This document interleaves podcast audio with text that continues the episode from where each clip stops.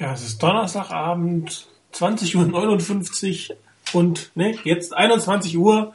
Ihr hört euer 49ers Fans und Webradio mit der 96. Ausgabe. Inzwischen ist unsere erste Off-Season-Sendung. Wir wollten eigentlich vor drei Wochen schon eine machen, aber ich glaube, wir haben irgendwie alle noch nicht so wirklich die Motivation gehabt und über den Super Bowl reden. Also ich wollte es zumindest nicht. Scheißegal, wer da gewonnen hat. Und das auch noch zu analysieren. Nee, nee, das muss nicht sein. Aber dafür sind wir heute in voller, vollständiger vollzähliger, größtmöglicher Besetzung sozusagen hier. Ähm, unser Schweizer Chris ist dabei, den wir netterweise doch noch hier äh, in ein deutsches Fanzone-Radio gelassen haben. Hallo Chris. Guten Abend. Der andere Chris ist heute auch mit dabei. Hallo Chris nach Nordhessen. Wunderschönen guten Abend. Und ein äh, Gruß nach Südhessen, Rainer. Hallo, schönen guten Abend.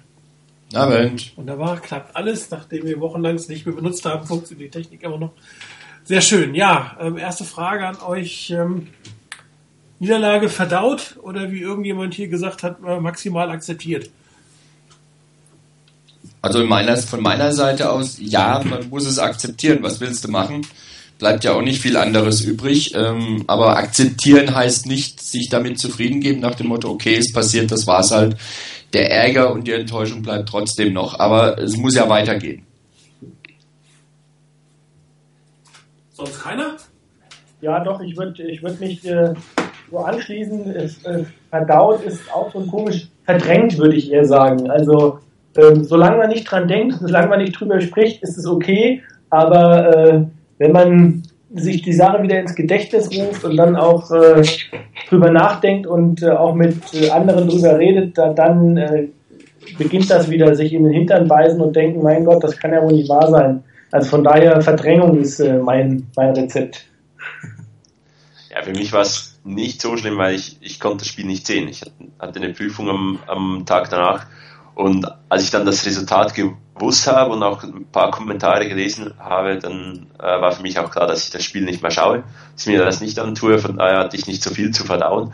Ähm, ich glaube, ja, irgendwo muss man, muss man sich damit abfinden, dass es halt leider nicht ge gepasst hat. Äh, darf sich nicht wirklich damit zufrieden geben, aber einfach die Lehren draus ziehen. Dann geht das Leben weiter, die nächste Saison kommt dann auch wieder. So, so, du hast das Spiel nicht gesehen, dann frage ich dich gleich, hätte äh, Alex schon Colin den Ball werfen dürfen oder nicht? Ah, nein, das kann man. Ähm, da habe ich viel gelesen und äh, ja. ja. Ich glaube, da gibt es zwei Meinungen und man überzeugt einem nicht. Also man überzeugt die andere Seite nicht. Das ist richtig. Ähm, ja, ich muss sagen, bei mir ist es durch. Äh, ich habe mich zwei Wochen geärgert, hatte auch keine Lust, mich irgendwie noch groß mit damit auseinanderzusetzen. Die Saison ist durch. Ähm, von den Niners haben eine schwierige Offseason vor sich. Sie haben auch nicht mehr allzu viele Jahre mit diesem Team, um den Super Bowl noch zu gewinnen. Das heißt, sie dürfen jetzt irgendwie wenig Fehler machen und darum, ähm, aber klar, es hat mich tierisch geärgert und ähm, ich bin immer noch der Meinung, um auf dieses Play zurückzukommen, es war der Fehler von, von Colin Kaepernick, diesen Ball zu werfen.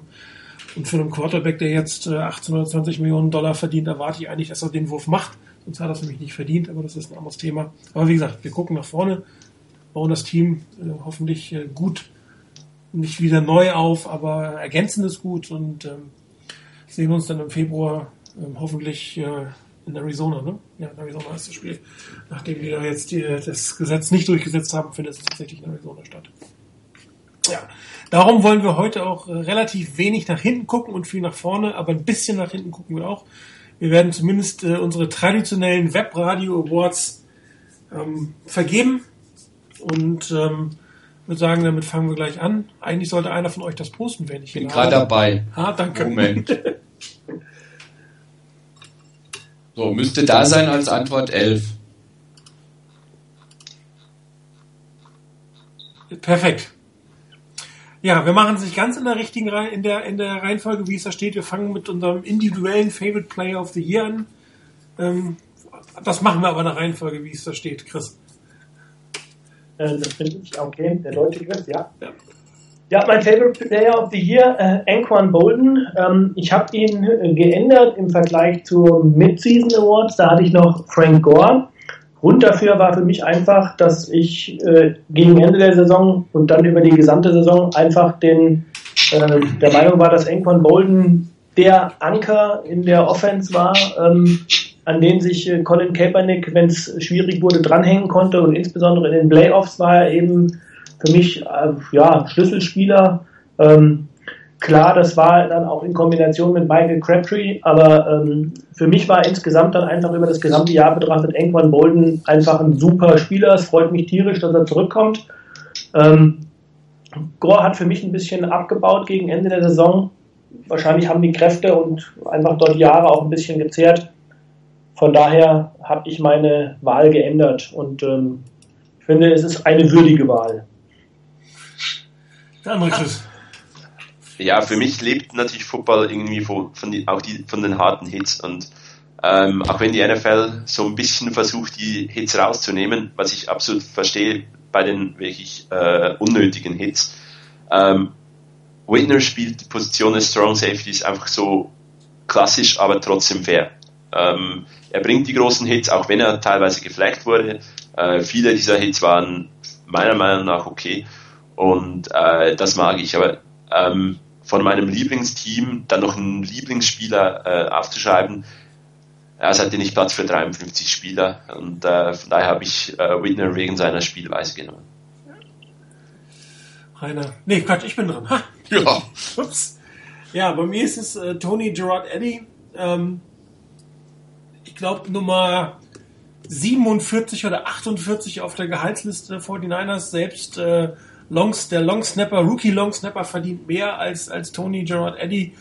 Der hat wirklich nach dem Ausfall von, von Ian Williams eine fantastische Saison gespielt. Wahrscheinlich hat er nicht mal damit gerechnet, dass überhaupt das, äh, aufs 53-Mann-Roster kommt. Ich weiß gar nicht, ob er Practice Squad eligible gewesen wäre. Ich glaube ja, vielleicht hat er damit gerechnet. Aber im Endeffekt haben die 49ers 15 Spiele, zwei Starts, 28 Tackles und Interception aus ihm rausbekommen. Ähm, und er hat, wenn Glenn Dorsey ähm, den Job in der Mitte nicht gemacht hat, ihn fantastisch übernommen. Und das wirklich mit, mit einem Spieler mit Minimumgehalt, mit, mit eigentlich Minimumpotenzial. Und er hat das groß, größte Preis-Leistungs-Verhältnis überhaupt, was die 49ers äh, dieses Jahr bekommen haben, haben sie von Tony Gerard Eddy. Ähm, für mich ein Spieler, den man eigentlich mit einer Vertragsverlängerung einer Gehaltserhöhung hätte belohnen sollen. Allerdings weiß man natürlich nicht, wie es jetzt weitergeht mit Ian Williams, Glenn Dorsey, ob man die nächste Saison tatsächlich mit drei Losdecken spielt. Aber für diese Saison war für mich mein, mein Fan-Spieler. Jetzt Rainer. Okay, ich habe mich für Eric Reed entschieden. Ähm, das war schon ein bisschen schwierig auch für mich, mich wirklich zu entscheiden. Gerard Eddy war bei mir auch noch irgendwo in der Auswahl mit dabei und diverse andere auch. Am Schluss fiel bei mir die Wahl auf Eric Reed, ähm, weil mir zwei Dinge insbesondere bei ihm, oder eigentlich sogar drei Dinge bei ihm imponiert haben. Zum einen, er war zwar sehr hoch gedraftet und es war klar, dass er als Starter vorgesehen war, aber er hat diese Rolle wirklich einwandfrei ausgefüllt. Und das hat mich schon ein Stück weit überrascht, wie er das gemacht hat. Ähm, dazu kommt, dass er vor allen Dingen in der Art und Weise, wie er gespielt hat, zwar auch harte Hits gelandet hat, aber deutlich intelligenter gespielt hat als ein Pro Bowler namens Deshaun Golson. Das war für mich eine überragende Geschichte, wie er sich da geschlagen hat. Und eine Sache hat mir dann auch noch besonders bei ihm imponiert und deshalb hat es letztendlich, glaube ich, auch einen Ausschlag gegeben, warum ich mich dann für Eric Reed entschieden habe. Nach seiner Gehirnerschütterung gab es ja einige Diskussionen von wegen, wie er in die Tackles reingeht. Ähm, das heißt, dass er da ein bisschen was ändern muss, um genau diese Gehirnerschütterung dann zu vermeiden. Und wie er das tatsächlich geschafft hat, so schnell das umzustellen, das so hinzukriegen, dass er da eben nicht blind wie, teilweise blind in Anführungszeichen, wie vorher da reingegangen ist, sondern dass er da sofort die Intelligenz besessen hat und die Fähigkeit besessen hat, das wirklich umzustellen, also sein Spiel umzustellen, weil er hier halt Verletzungen in der Art möglichst vermeiden wollte, ohne dass er wirklich an Wirkung verloren hat. Das hat mir echt imponiert und deshalb habe ich mich letztendlich dann für Eric Reed entschieden. Jo, dann gehen wir jetzt mal in der Reihenfolge, wie wir es eben gerade gemacht haben, ähm, die Kategorien durch. Vor den Niners Most Valuable Personality, der deutsche Chris.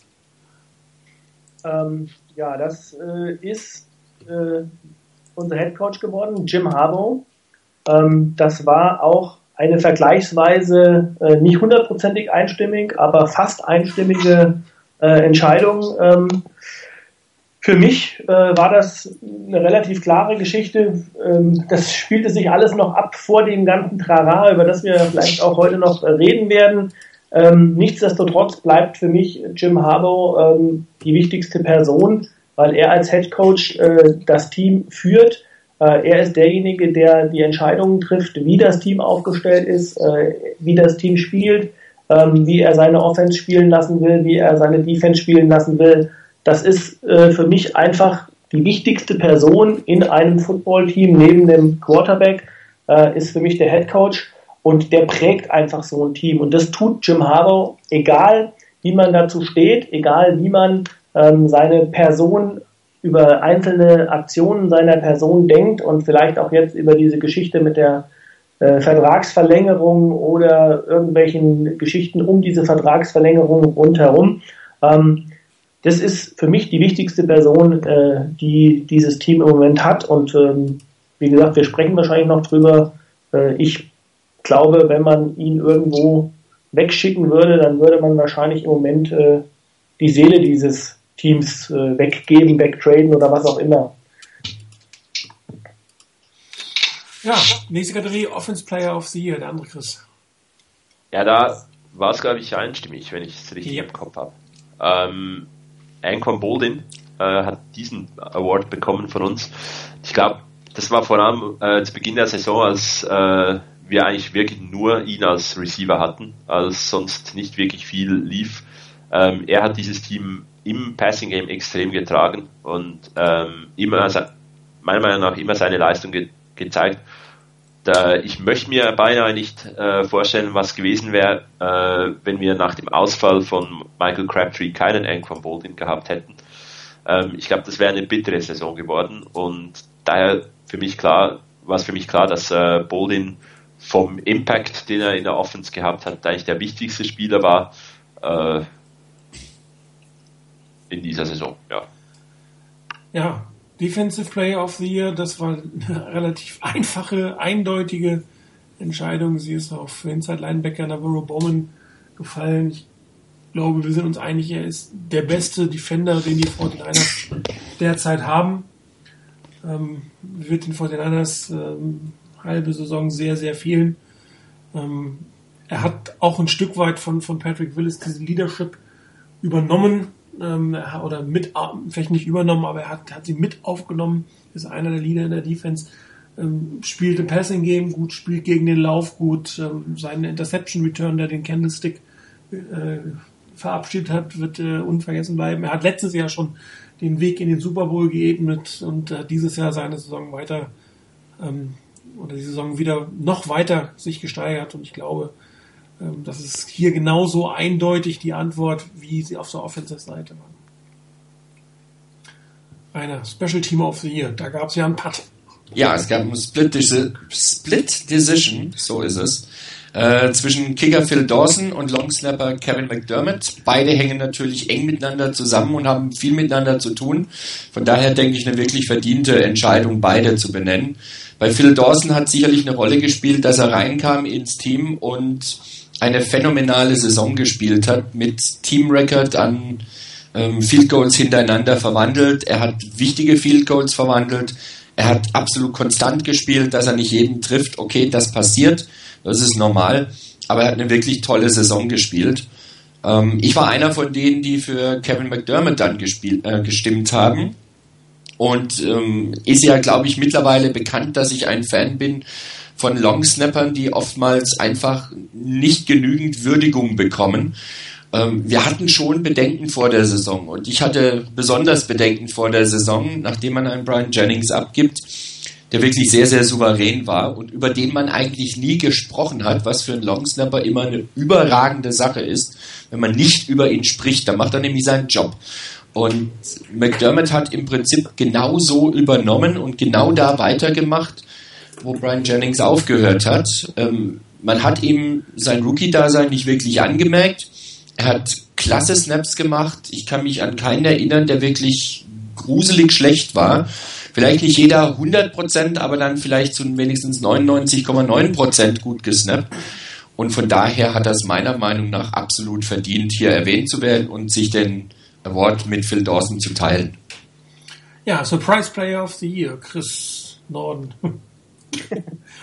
ähm, ja, Surprise Player of the Year. Wir hatten ihn schon mal eben bei äh, äh, Reiners Favorite Player ähm, und er ist auch der Surprise Player of the Year, Safety Eric Reed.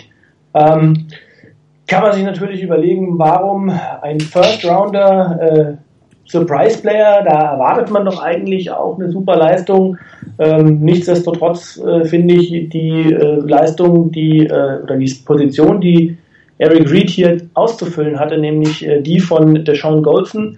Das war ja für uns schon, glaube ich, eine äh, relativ gewichtige Geschichte. Da hatten auch viele Bedenken, ob er diese Position, einen Pro Bowler, ersetzen kann.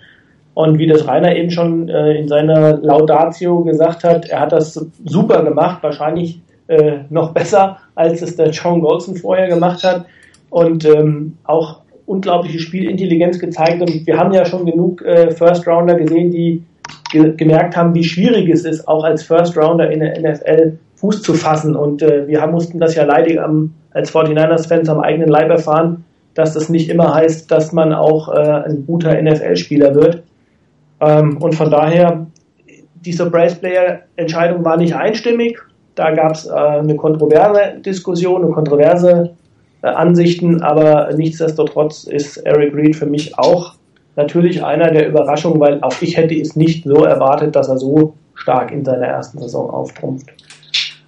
Ja, beim Non-Player of the Year gab es ähnlich wie eben beim Newcomer of the Year unterschiedliche Meinungen. Es standen drei zur Auswahl. Zwei von uns haben sich für Jim Tomsola, D-Lines-Coach, entschieden und damit ist er der Non-Player of the Year. Ein, ein Coach mit unglaublich viel Energie, äh, der nicht nur seine Defense-Line coacht, der nicht nur in der Defense coacht, sondern der einfach im ganzen Team coacht, alle anfeuert, sehr energetisch. Ich glaube, ein Typ, den Jim Harbour liebt, der genauso viel Energie, genauso viel ähm, äh, Leidenschaft äh, da hineinsteckt und das seinen Spielern mitgibt, wenn sie aufs Feld kommt und ihnen das auch sagt, äh, was sie geleistet haben. Äh, wenn sie vom Feld runterkommen, gab immer mehrere Einspieler aus dem Panther-Spiel, wo er da seine Spieler gerade nach den Goal-Line-Stands gelobt hat. Äh, ein Coach, der ja auch für mögliche Head-Coach-Positionen andererseits angefragt wurde, aber den 49ers auf jeden Fall noch ein Jahr erhalten bleibt. Einer der Favorite Position Coaches im ganzen Team, meiner Ansicht nach.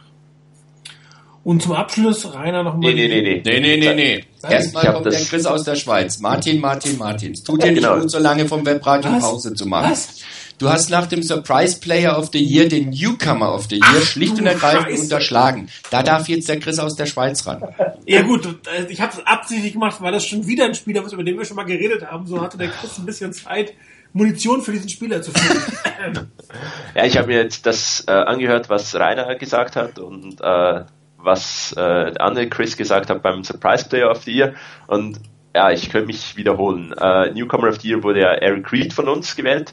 Ähm, Newcomer gibt's Rookies und Free Agent Verpflichtungen oder Trades. Äh, ich glaube, der einzige äh, Konkurrent für Eric Reed war da noch Anquan Boldin. Man denkt bei Newcomer natürlich immer noch ein bisschen mehr an Rookies, deshalb denke ich, wurde es am Ende Eric Reed. Ähm, ich glaube, zu ihm ist alles gesagt äh, eine unglaublich starke erste Saison äh, für das, was er auch ausfüllen oder wen er ersetzen musste von einem Spieler, den man wirklich Leistung erhalt, äh, erhalten hat und unglaublich gut harmoniert mit äh, Dante Whitner. Es war ein richtig tolles Duo da hinten und wirklich sehr intelligent gespielt. Das muss man als äh, Rookie erstmal hinkriegen. Deshalb denke ich wirklich eine absolut korrekte Wahl da. Gut, kommen wir jetzt zur letzten Kategorie der Unit of the Year mit Rainer. Mir kommt so vor, als hätte ich das heute schon mal gehört. Aber gut. Ähm, ja, bei Unit of the Year steht dann drin Linebacker. Das war keine hundertprozentige Entscheidung. Es gab eine abweichende Meinung davon. Aber da war es die Front Seven und da waren die Linebacker ja auch mit eingeschlossen. Und bei den Linebackern, glaube ich, gibt es relativ wenig Diskussionen. Ein Alden Smith hat zwar einige Spiele verpasst, hat trotzdem eine tolle Leistung in dieser Saison abgeliefert. Ein Ahmad Brooks war ein, ein klasse Linebacker in dieser Saison, der eine wirklich überragende Saison gespielt hat. Über das Mittellinebacker-Duo Willis und Bowman brauchen wir, glaube ich, kaum noch irgendwelche Worte zu verlieren. Äh, dürfte mit Abstand wohl, zumindest aus meiner Sicht, äh, das Beste in der NFL sein, was du kriegen kannst.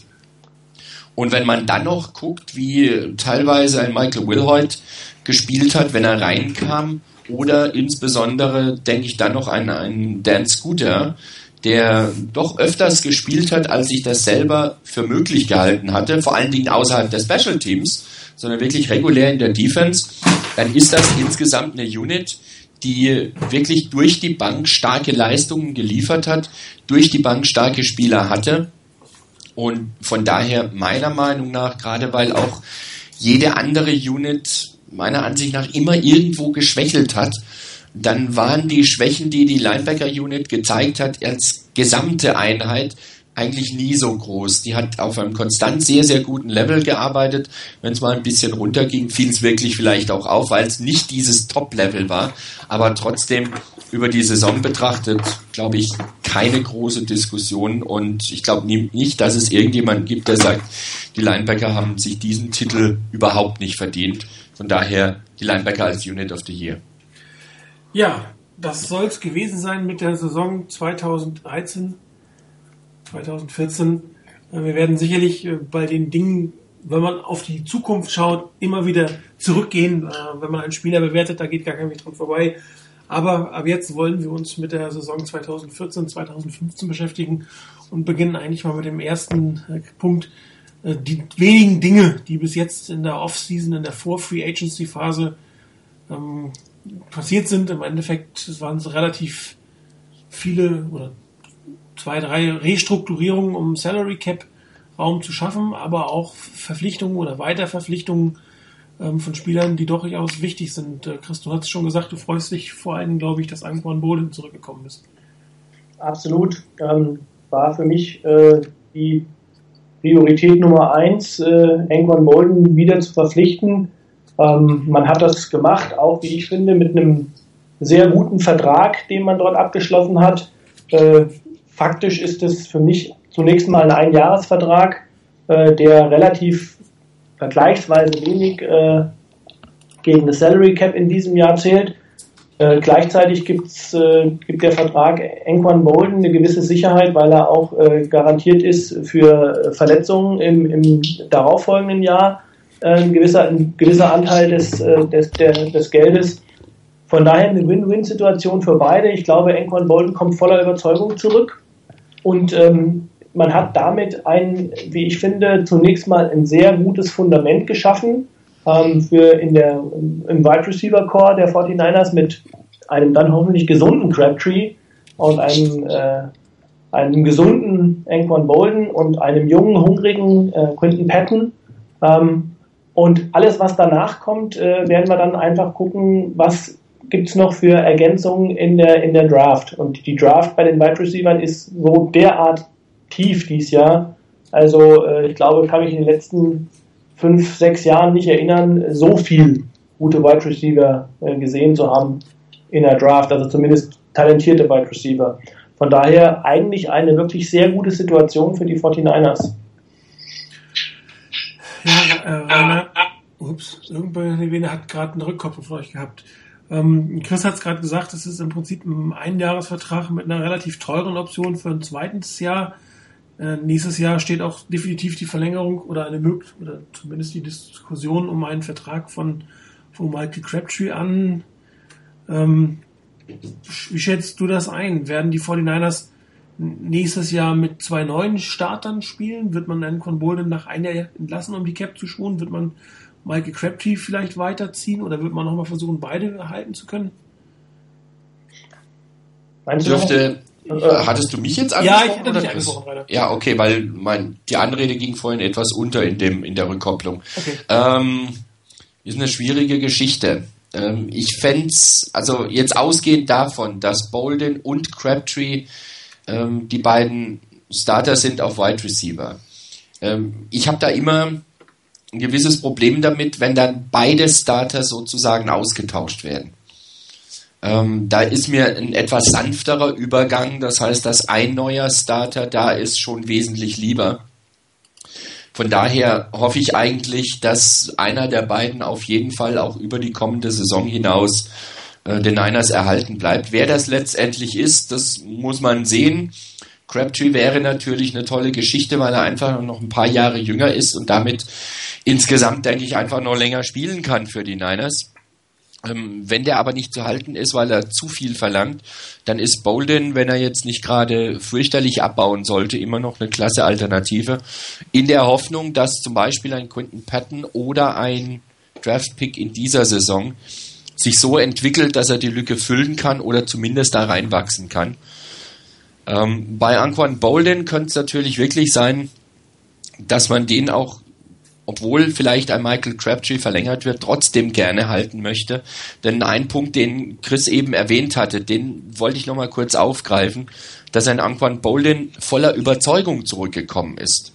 Ich bin mir sicher, der hätte ähm, über die Free Agency garantiert ein anderes Team gefunden. Da hätte er sich wahrscheinlich noch die Teams aussuchen können, die ihn gerne haben wollen. Weil er hat in der letzten Saison wirklich gezeigt, wie wertvoll er für ein Team sein kann und dass er auf sehr, sehr hohem Niveau noch spielen kann.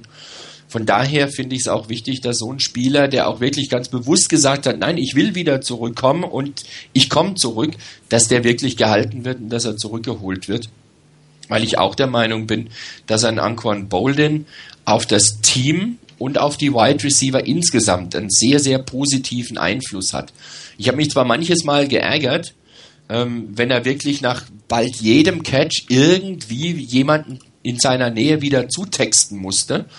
Aber auf der anderen Seite ist das vielleicht so eine, ähm, ja, mal ganz hart gesagt, äh, vielleicht so eine Arschlochhaltung, die du im Team auch ab und zu mal brauchst, wo du einfach einen brauchst, der genau diesen Spirit reinbringt, der genau auch diese Aggressivität reinbringt ins Spiel, um nach vorne zu kommen. Von daher sicherlich eine schöne Sache, wenn man ihn halten kann. Ich glaube nicht, nicht wirklich dran, dass man beide über die kommende Saison hinaus halten wird. Fände es aber gut, wenn wenigstens einer von beiden da bleiben würde. Ja, der Schweizer Christ in diesem Fall ähm, auch eine, eine weitere Wide Receiver Position ähm, ist quasi äh, in Angriff genommen worden. John Baldwin hat äh, zumindest ähm, zunächst mal auf Geld verzichtet. Also wird auf jeden Fall auf Geld verzichten, weil äh, der Vertrag so strukturiert ist, dass er schon relativ viele Sachen erreichen muss, um das verlorene Geld wieder reinzuholen. Äh, wie siehst du die Situation mit ihnen? Ist das jetzt einfach nur eine Beruhigungspille für ihn, dass er nochmal mit ins Camp geht und die 49ers in der aussortieren werden? Oder siehst du noch eine reelle Chance, dass man mit ihm und damit auch damit verbunden den Pick von, von AJ Jenkins, über den man ja bekommen hat vor zwei Jahren, doch noch irgendwie ein bisschen was rausholt? Ähm, ich denke mal aus der Sicht von, von Colin Kaepernick als Quarterback äh, zunächst mal sind die beiden äh, Entscheidungen, dass man äh, Baldwin verlängert und Baldwin äh, behält, finde ich die ganz gut. Ich denke, wir sind uns alle einig, dass Kaepernick einen Schritt machen muss im Passing Game und wenn er mit den gleichen Receivern eigentlich mal arbeiten kann, schadet das sicherlich nicht. Bei, bei Baldwin, ich denke, er bringt dem Team eine Art Receiver, die wir sonst nicht haben. Und da fände ich es einfach extrem toll, wenn man das endlich mal nutzen kann. Ähm, ich, ich schaue immer wieder auch ein bisschen neidisch auf andere Teams, wo plötzlich irgendwelche No-Name-Receiver halt dennoch Leistung bringen. Das haben die Niners letzte Saison irgendwie nicht hingekriegt und ich glaube, irgendwie muss die, muss das Team es schaffen, die Spieler einfach auch einzusetzen, die Spieler zu nutzen und von mehr Spielern eine produktive Leistung zu kriegen. Und mit dem, dass man jetzt eigentlich die, die Cap-Belastung von, von Baldwin gesenkt hat, gibt, gibt man ihm die Chance, nochmals eine Offseason da zu sein. Man gibt äh, ihm eine Chance, da, sich zu zeigen, äh, sich einen Platz zu er, erkämpfen. Er hat ihn mit dem Vertrag, den man, glaube ich, relativ locker auflösen kann, ohne großen Schaden, ähm, hat er keine große Sicherheit auf dem Platz. Aber ich finde es ein absolut guter, guter Entscheid, dass man sich da äh, geeinigt hat. Er, er hätte für, vielleicht auch an einem anderen Ort äh, ein Team gefunden. So hat er zumindest mal jetzt über die Offseason ein Team auf sicher. Äh, und ich würde mich sehr freuen, wenn, wenn er natürlich äh, produktiv ist nächstes Jahr auf dem Feld.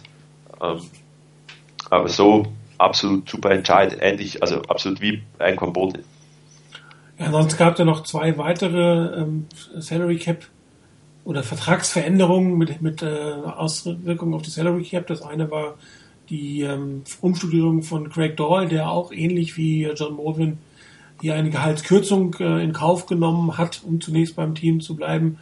Und ich sage bewusst zunächst, ähm, weil sicherlich die Safety-Position bei den 49ers relativ volatil ist. Einmal kann man fast sagen, das ganze Defensive Backfield ist volatil und ist die Frage, ob er tatsächlich wieder zum Team zurückstößt. So viel Impact hat er letztes Jahr nicht gehabt. Aber mit der Gehaltsstruktur, die er jetzt hat, hat er sich, glaube ich, eine ganz gute Ausgangsposition ähm, geschaffen. Viel interessanter ist aber die Verlängerung von Daniel Kilgore. Vor vier Wochen oder knapp vier Wochen noch wegen äh, Trunkenheit am Steuer verhaftet. Hat das Team trotzdem äh, in ihm so viel Potenzial gesehen, vielleicht sogar zum Starting Center, ihm einen neuen Vertrag zu geben. Man hat äh, den Vertrag, den bestehenden Vertrag quasi um drei Jahre verlängert, hat das Gehalt von diesem Jahr gelassen, einen Bonus in garantiertes Geld umgewandelt und einen Signing-Bonus oben drauf gesetzt. Und ähm, was eigentlich ein Zeichen ist, dass man schon durchaus Potenzial an ihm sitzt. Er hat 1,8 Millionen an ähm, Incentives und Escalators in seinem Vertrag stehen, die übernächstes Jahr und 2017 greifen könnten. Also hier hat man schon darauf vorgesorgt, dass man eventuell tatsächlich seinen neuen Starting Center gefunden hat, den man dann auch entsprechend ähm, zumindest teilweise honorieren kann, wenn er diese Positionen übernommen hat. Wir hatten uns ja immer gefragt, was wird mit der Center-Position? Ähm, ein teurer Free Agent kommt aufgrund der Salary Cap Situation und der noch offene Position nicht in Frage. Man sieht ja, was die Browns mit Alex Mack gemacht haben, Transition Tag 10 Millionen. So viel wird er sicherlich nicht als regulären Vertrag kriegen, aber da werden schon 5, 6 Millionen sicherlich fertig. Und ähm, das hat, haben die Fortinanders einfach nicht übrig und ich glaube auch, das ist ihnen die Center-Position schlechtweg nicht wert. Und ich glaube auch nicht, dass man in den nächsten vier Tagen noch Jonathan Goodwin zurückholen wird, äh, weil auch der mit zwei, drei Millionchen sicherlich zu Buch stehen wird. Das heißt, ein drittes Center oder der Backup-Center wird vermutlich in der Draft gefunden worden. Interessant sind aber natürlich auch die Nicht-Moves, die da sind. Die 49ers haben oder werden, so wie es aussieht, keinen ihrer Restricted Free Agents mit einem Tender belegen. Der wäre so 1,4 Millionen für, für die ähm, drei betreffenden Spieler. Und ähm, man hat gerade gelesen, dass Terrell Brown quasi keine Kommunikation mit dem Team hatte. Der wird definitiv ähm, wohl in die Free Agency gehen. Dante Whitner war man positiv an der, an der Combine, hat aber auch eigentlich nichts weiter dazu gehört.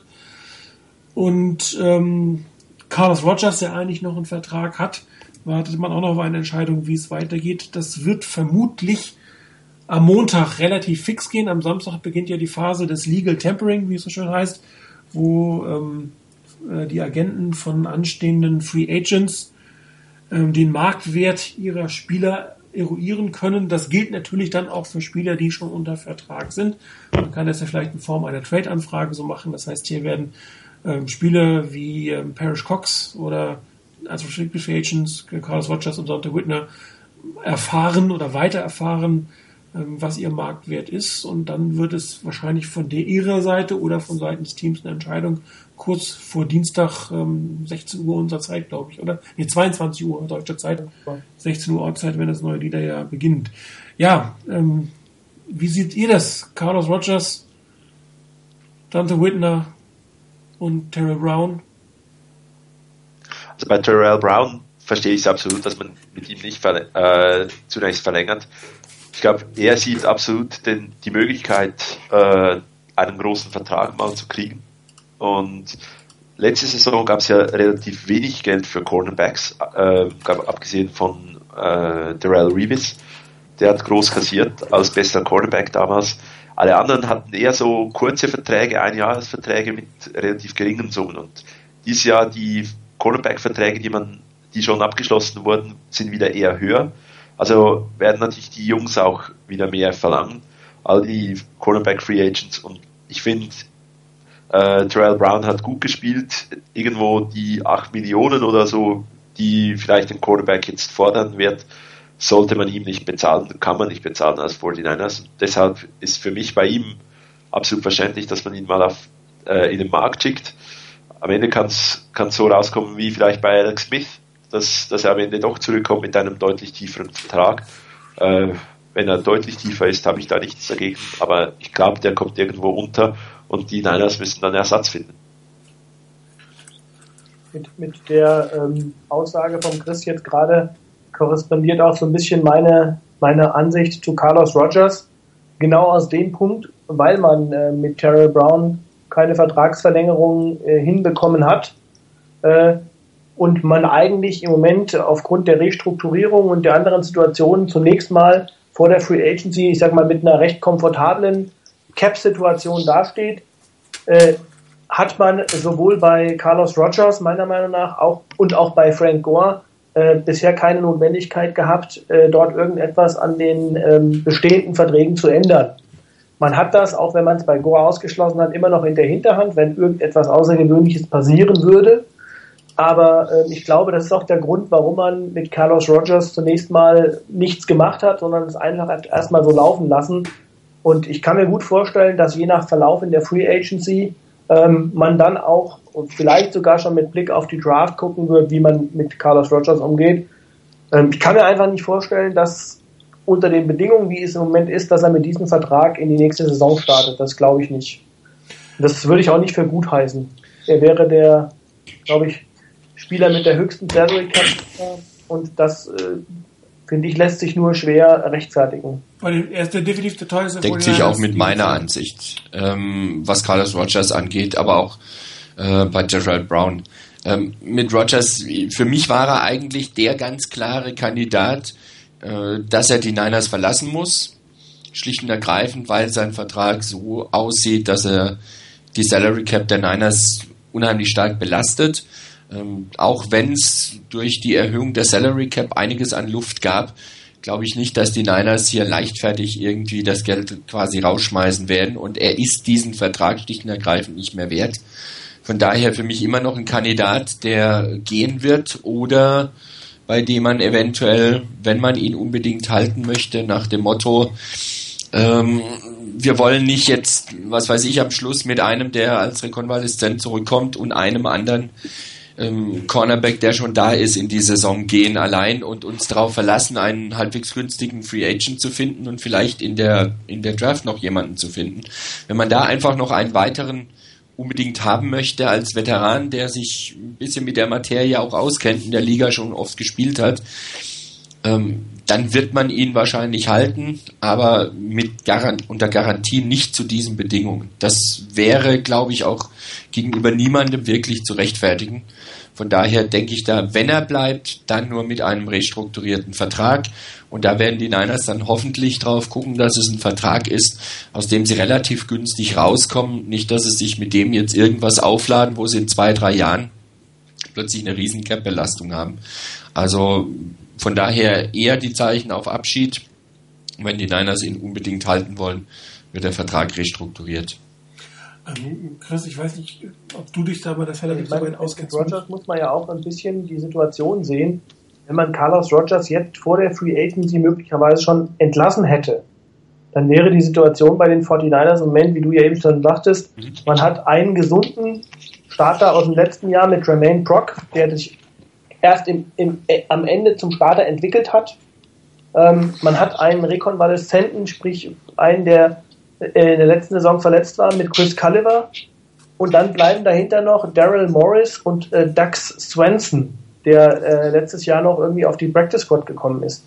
Ich glaube, man würde sich von den 49ers her einfach selbst sehr, sehr unter Druck setzen, sowohl in der Free Agency als auch in der Draft, wenn man jetzt schon Rogers vor die Tür setzen würde wenn sich in der Draft irgendetwas ergeben sollte, dass man dann in der zweiten Welle vielleicht irgendwie einen günstigen äh, Cornerback bekommt oder auch dann in der Draft, dann hat man eine andere Ausgangssituation, auch für Rogers, kann ihn möglicherweise halten mit reduziertem Vertrag oder man kann ihn entlassen, wenn man sagt, wir brauchen ihn nicht mehr. Und ich glaube, aus dem Grund hat man einfach noch nichts gemacht. Chris, weißt du, wie das ist bei der Salary Cap? Müssen die 49ers zu jedem Zeitpunkt jetzt unter der Salary Cap sein? Nee, im Moment noch nee. nicht. Nee, nach, nach, dem, nach dem neuen Liederjahr. Oder geht's, da kann sie danach wieder hochgehen und müssen dann zum Start der Saison wieder drunter sein? Nee, sie, sie soweit ich weiß, müssen sie ähm, jetzt zu Beginn ähm, drunter sein. Genau, dann müssen sie drunter sein, das ist klar. Mit, mit der, mit dieser Top ähm, 51 Regel. Top 51 ja. Regel, ganz genau. Und ähm, dann am, ähm, dann in der in der Zwischenzeit äh, ist das ja so, da hat man ja, soweit ich weiß, keine ähm, Verpflichtungen, weil die ganzen, da sind ja die Spieler noch nicht, nicht äh, gesigned. Ähm, also mit der 53er Regel, die eigentlich am Ende erst zählt, die müsste man, die muss man erst wieder am Ende des Jahres ähm, hinbekommen. Am Anfang also, der Saison. Genau. Also am Ende der, der, der Offseason. Offseason. Okay. Das heißt, die 49ers könnten zum Beispiel auch äh, jetzt einen Colin Kaepernick für extrem viel Geld ähm, signen, damit quasi rechnerisch über der Cap sein und dann bis, bis zu den Roster-Cuts alles wieder runterholen. Das glaube nee, das nicht. Also ich glaube, sie müssen schon diese 51er-Regel erfüllen. Das war die Frage. Das heißt, du du musst mit den Top 51 zu jeder Zeit unter der Salary Cap bleiben. So, das wäre jetzt meine, meine Vermutung gewesen. Also ich bin mir nicht hundertprozentig sicher, aber das wäre, meine ich, so, so ist es. Okay. Weil das natürlich auch eine Stra die Strategie in der Offseason quasi ein Stück weit äh, bestimmen könnte, wenn du die Flexibilität hättest, rechnerisch drüber zu sein. Wo du sagst, ich gehe erstmal wieder hoch und äh, guck dann, wen ich nicht mehr brauche und restrukturiere das vor Ende der Saison. Aber wenn du natürlich permanent die Top 51 Regel einhalten musst bei der neuen Salary Cap, dann musst du natürlich zu bestimmten Zeitpunkten einfach Entscheidungen fällen, wenn neue Verträge, andere Verträge anstehen, wenn die Rookies kommen, dann musst du halt äh, was machen im Endeffekt. Ne? Wobei du ja sowieso, wenn es um Carlos Rogers geht und ihn cutten willst, entscheiden musst, willst du ihn ein, ein, ein vor dem 1. Juni oder nach dem 1. Juni entlassen.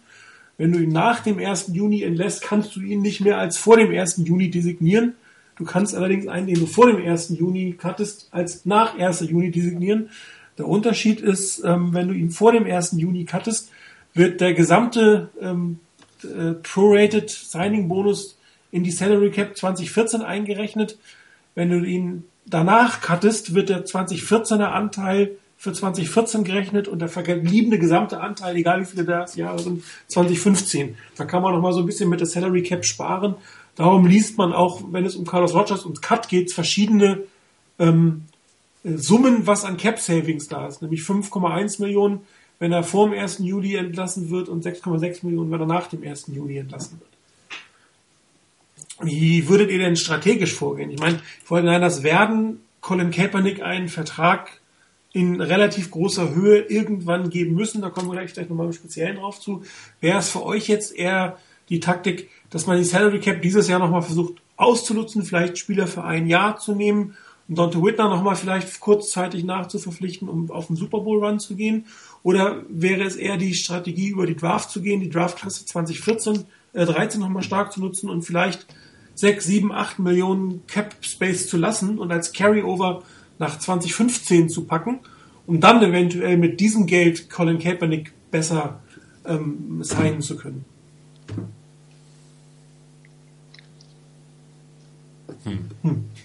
Hm. Okay, Ja, nächstes ich- Mal also- schreibe ich die Fragen im Vorhinein auf, damit ihr euch nicht so spontan über solche Sachen unterhalten müsst. Ich will mich, ich will mich nicht immer einmischen und äh, gleich irgendwie da- davor preschen. Deshalb habe ich jetzt mal gewartet. Du darfst Ja, ich- trotzdem antworten. Dann- Dann können die anderen beiden noch ein bisschen überlegen, während du antwortest.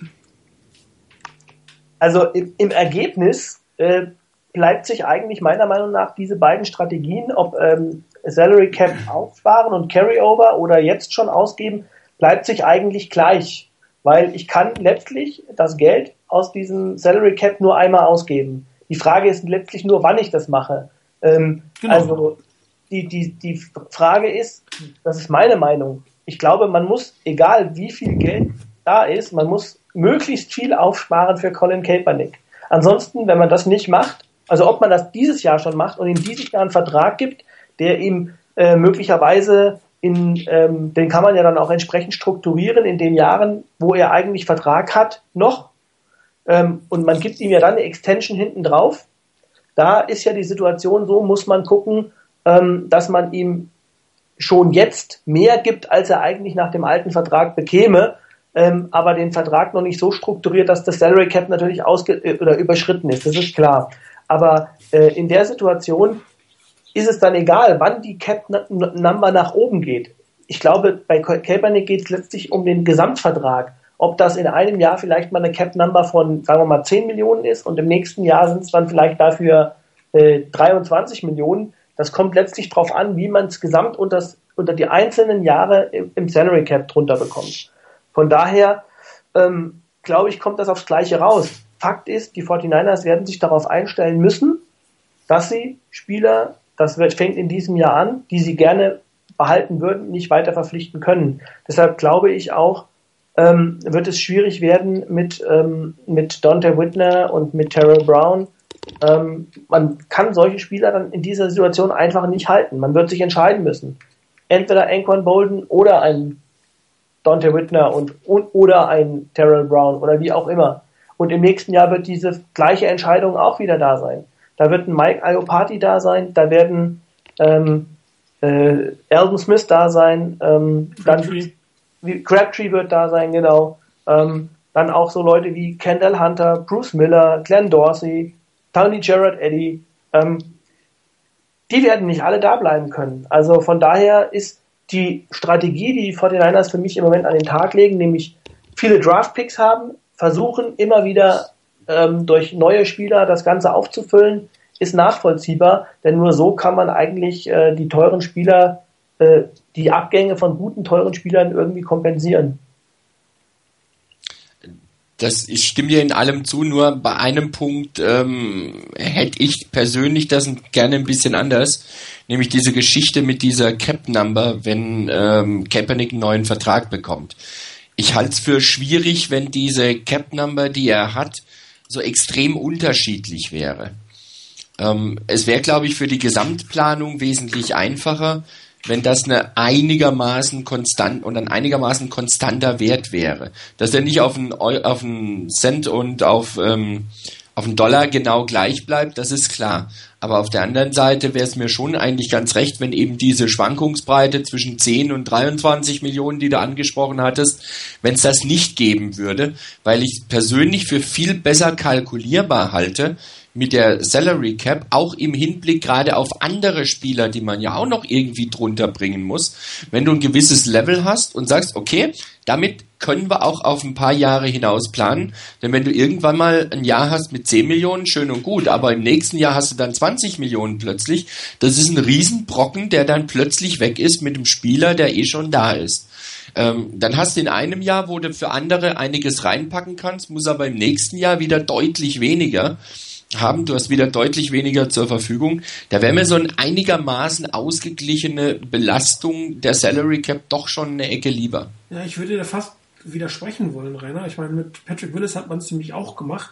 Genau, das vor drei Jahren, glaube ich. Da hatte ja. man eine Lücke im Cap, also da hatte man Platz und hat einmal über einen Option-Bonus oder über eine irre ähm, äh, Base, Base Salary, Roster-Bonus ähm, sehr viel Geld reingebuttert. Und das wäre halt die Idee, die ich jetzt damit verfolgt habe mit der Frage, dass du, wenn du jetzt, was weiß ich, 7, 8 Millionen Cap-Raum hast und die Salary Cap geht nächstes Jahr nochmal um 10 hoch, dann könntest du beispielsweise einen sehr großen Brocken ähm, über garantiertes Geld oder auch über eine hohe Base Salary, wie immer du das machst, im ersten Jahr verbraten, weil du halt diese Lücke dort hast und hast ein, ein, ein unverhältnismäßig großen Anteil des Gesamtvertrages in einem Jahr und kannst dann wieder in den anderen Jahren runtergehen. Also da, das ist gar keine so üble Idee meiner Meinung nach, dass du, wenn du sagst, ich habe hier ein Jahr, wo ich eine Lücke habe, dass du darfst so, so einzelne Spieler reinsetzen, ist, okay, hier absorbiere ich mal ganz viel von deinem Geld, was du, was du mich kosten wirst.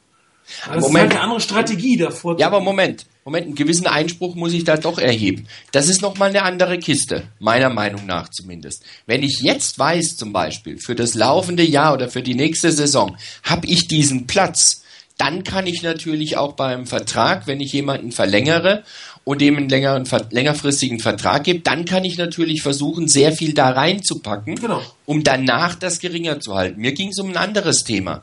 Wenn du einen Vertrag jetzt abschließt, wo du jetzt zum Beispiel hättest, meinetwegen am Anfang dieses Jahr 20 Millionen, nächstes Jahr eine Cap-Belastung von 10 Millionen, übernächstes Jahr wieder eine Cap-Belastung von 22 Millionen da hätte ich ein Problem damit, wenn diese Cap-Belastung während der Laufzeit irgendwann mal von einer Saison auf die andere Saison deutlich, also enorm nach oben geht, weil du jetzt aus der jetzigen Sicht zwar von vornherein weißt, da ist ein Riesenbrocken einfach mal weg.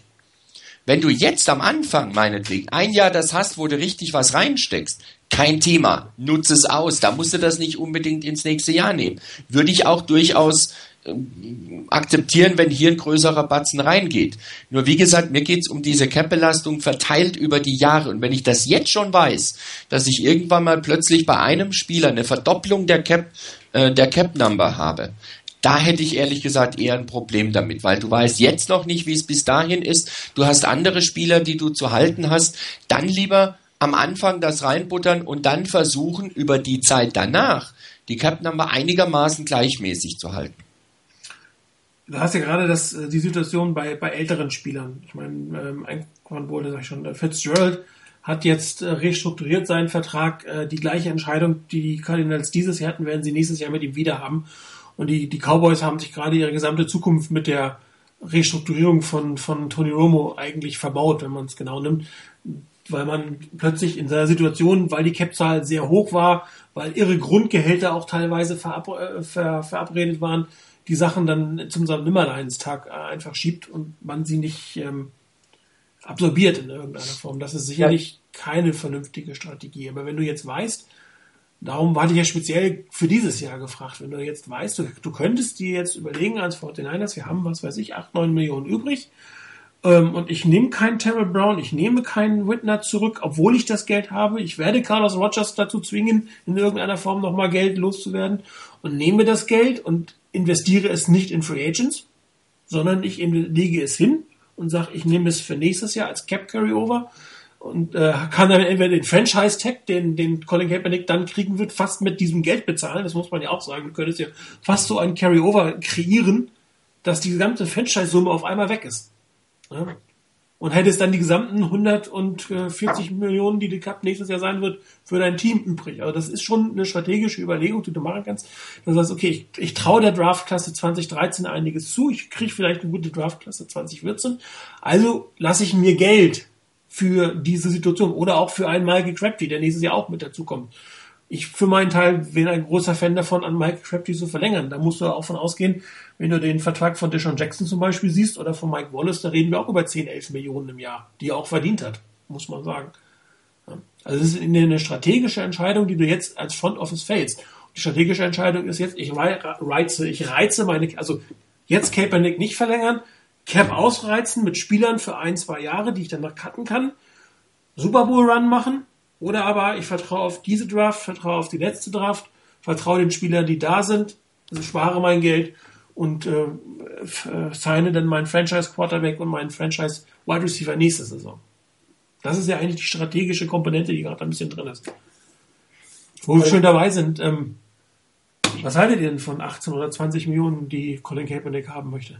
Vielleicht Chris aus der Schweiz, so lange nichts mehr gesagt. Ja, ich habe jetzt ganz lange zugehört. Ähm, vielleicht stelle ich die Frage, die du mir jetzt gerade gestellt hast, noch ein bisschen zurück und meinen Kommentar noch ganz kurz zu verändern. Es gibt nicht irgendwie, meiner Meinung nach, die richtige oder falsche Strategie, die sie haben. Sie haben extrem viele Strategien zur Auswahl und ähm, eine müssen sie wählen. Ähm, es, sind wirklich, es überzeugen wirklich alle und dann kommt genau die Frage ins Spiel, was ist Colin Kaepernick wert?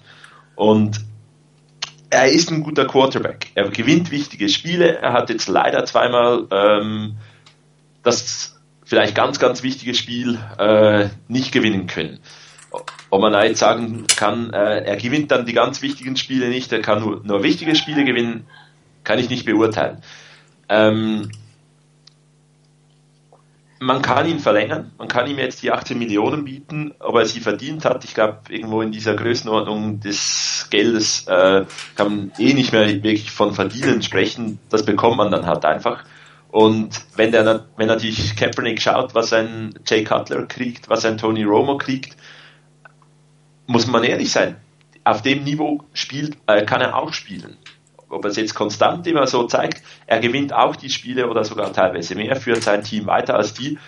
Es ist eine berechtigte Forderung irgendwo, die 18 Millionen. Ich persönlich, mit der Situation, die die Niners haben, würde ihm die jetzt nicht geben.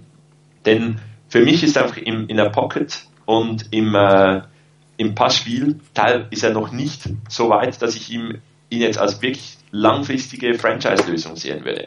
Er hat ein unglaubliches Potenzial. Er ist ein Quarterback, der jeden Wurf machen kann, der unglaublich athletisch ist und ähm, mit dem man arbeiten kann. Aber für das richtige Franchise-Level ähm, möchte ich, äh, sind die Niners eigentlich in einer sehr, sehr guten Situation, finde ich, dass sie diese Saison mehr oder weniger einfach abwarten können. Kaepernick hat eine kleine äh, Cap-Number. Sie können schauen, was, wie er sich verbessert Und wenn er dann nicht den, wenn man sich dann nicht auf einen Vertrag einigen kann, dann gibt es halt den Franchise Tag und den kann man sich dann, äh, muss man sich dann halt leisten. Und oh, wenn man dann sieht, er entwickelt sich nicht, dann muss halt ein neuer Quarterback her.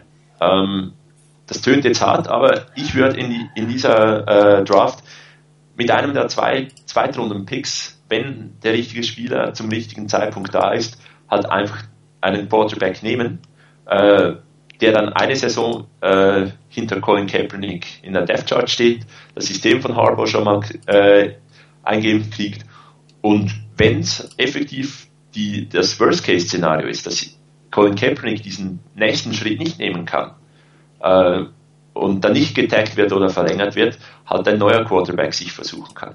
Ist äh, für mich auch eine Option und deshalb würde ich momentan nicht diese 18 Millionen für, äh, für Kaepernick ausgeben. Wenn, man, wenn aber die Coaches, die tagtäglich mit Kaepernick arbeiten, mehr sehen oder die Entwicklung an, können sie sicherlich besser einschätzen oder was sie, was sie erwarten. Ähm, dann ist die, die Summe, auch wenn sie unglaublich hoch ist, nicht irgendwo aus der Luft gegriffen. Ja, wie seht ihr das, Rainer?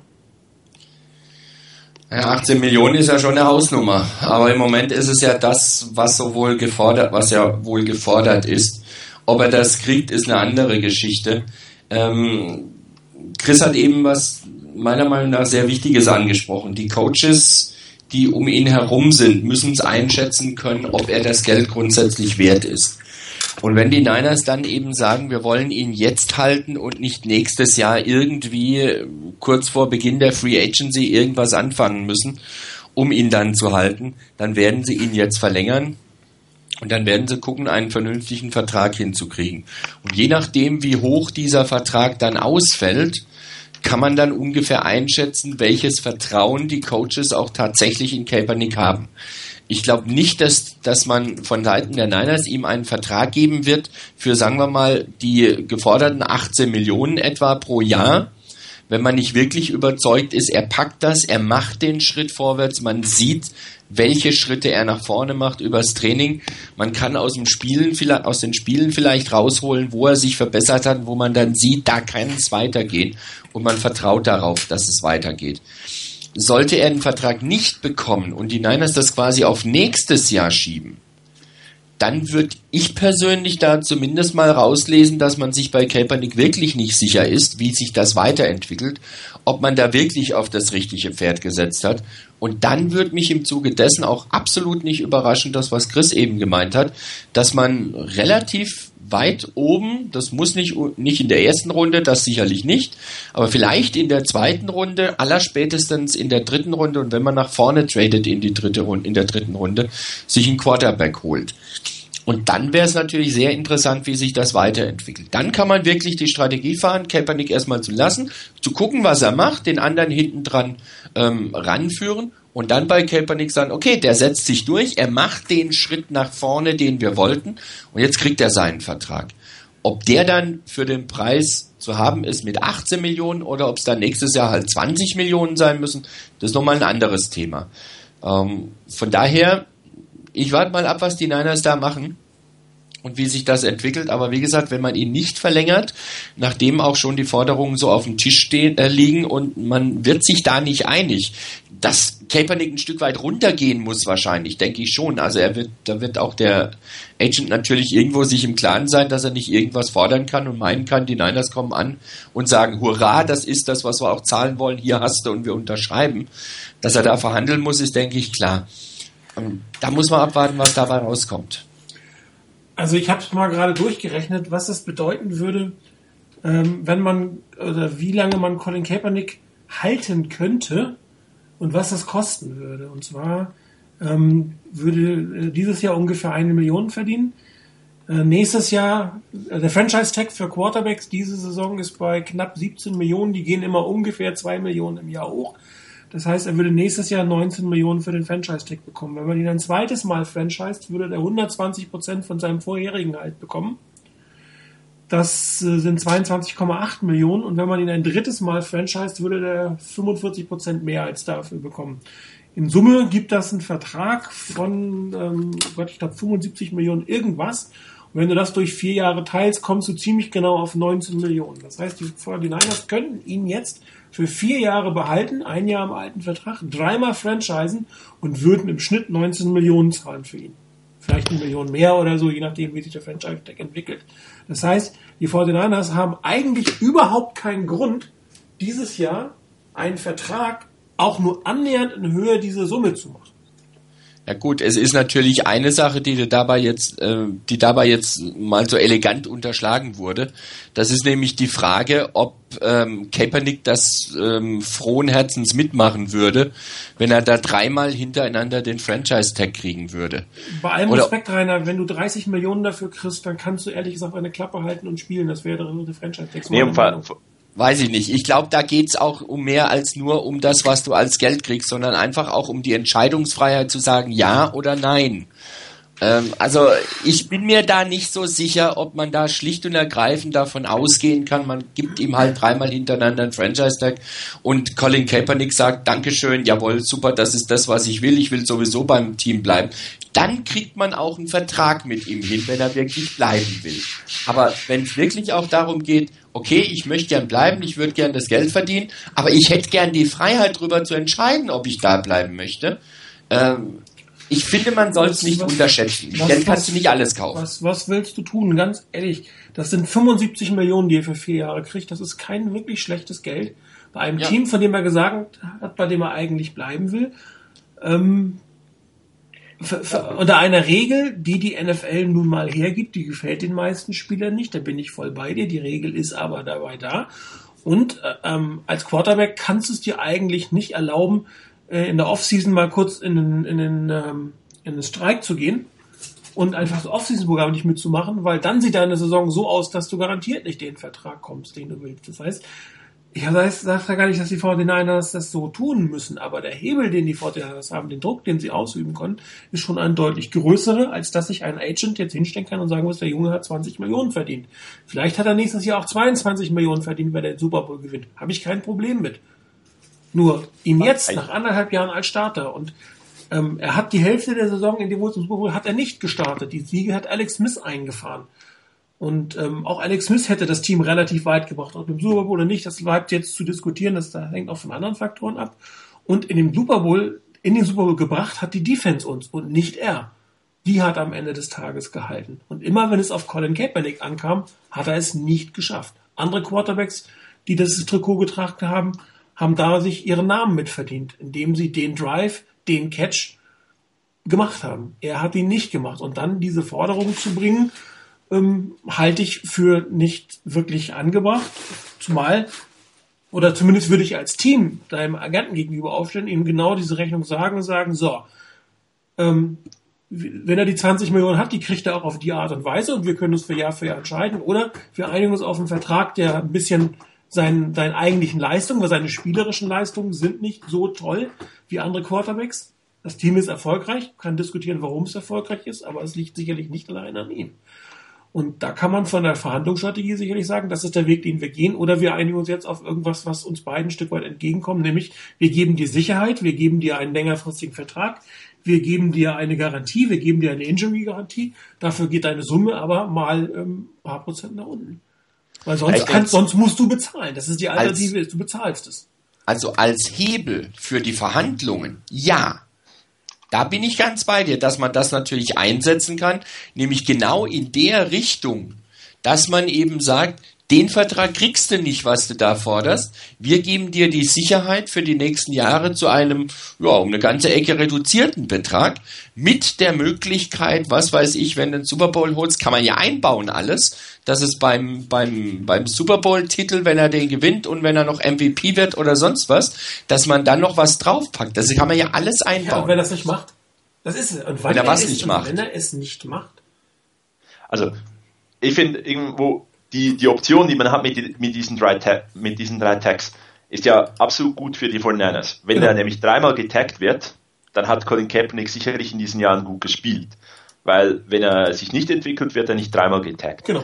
Wenn er gut spielt, wenn er sich wirklich weiterentwickelt, dann wird man irgendwann auch sich auf einen, äh, auf einen Vertrag einigen können. Weil wenn er sich wirklich entwickelt und man ihn dann für 30 Millionen taggen würde, dann wird man ihm dann in diesem Moment auch irgendwo einen 22 Millionen jährlich Vertrag anbieten können und er hat ihn sich verdient. Also ja, irgendwo, genau. da gibt es immer, immer noch Möglichkeiten, muss ja dann nicht dreimal hintereinander getaggt werden. Aber es gibt in Niners momentan irgendwie Spielraum, dass vielleicht Trent Balky mit, ich sage jetzt mal Justin Smith und äh, Joe Staley in den Raum gehen kann zu Colin Kaepernick und ihm sagen kann, so Junge, schau mal, 18 Millionen ist zwar nicht eine völlig ehrwitzige Forderung, denn das verdienen andere Quarterbacks, die nicht so gut sind, aber wir haben auch ein bisschen Hebel, äh, du kriegst die nicht.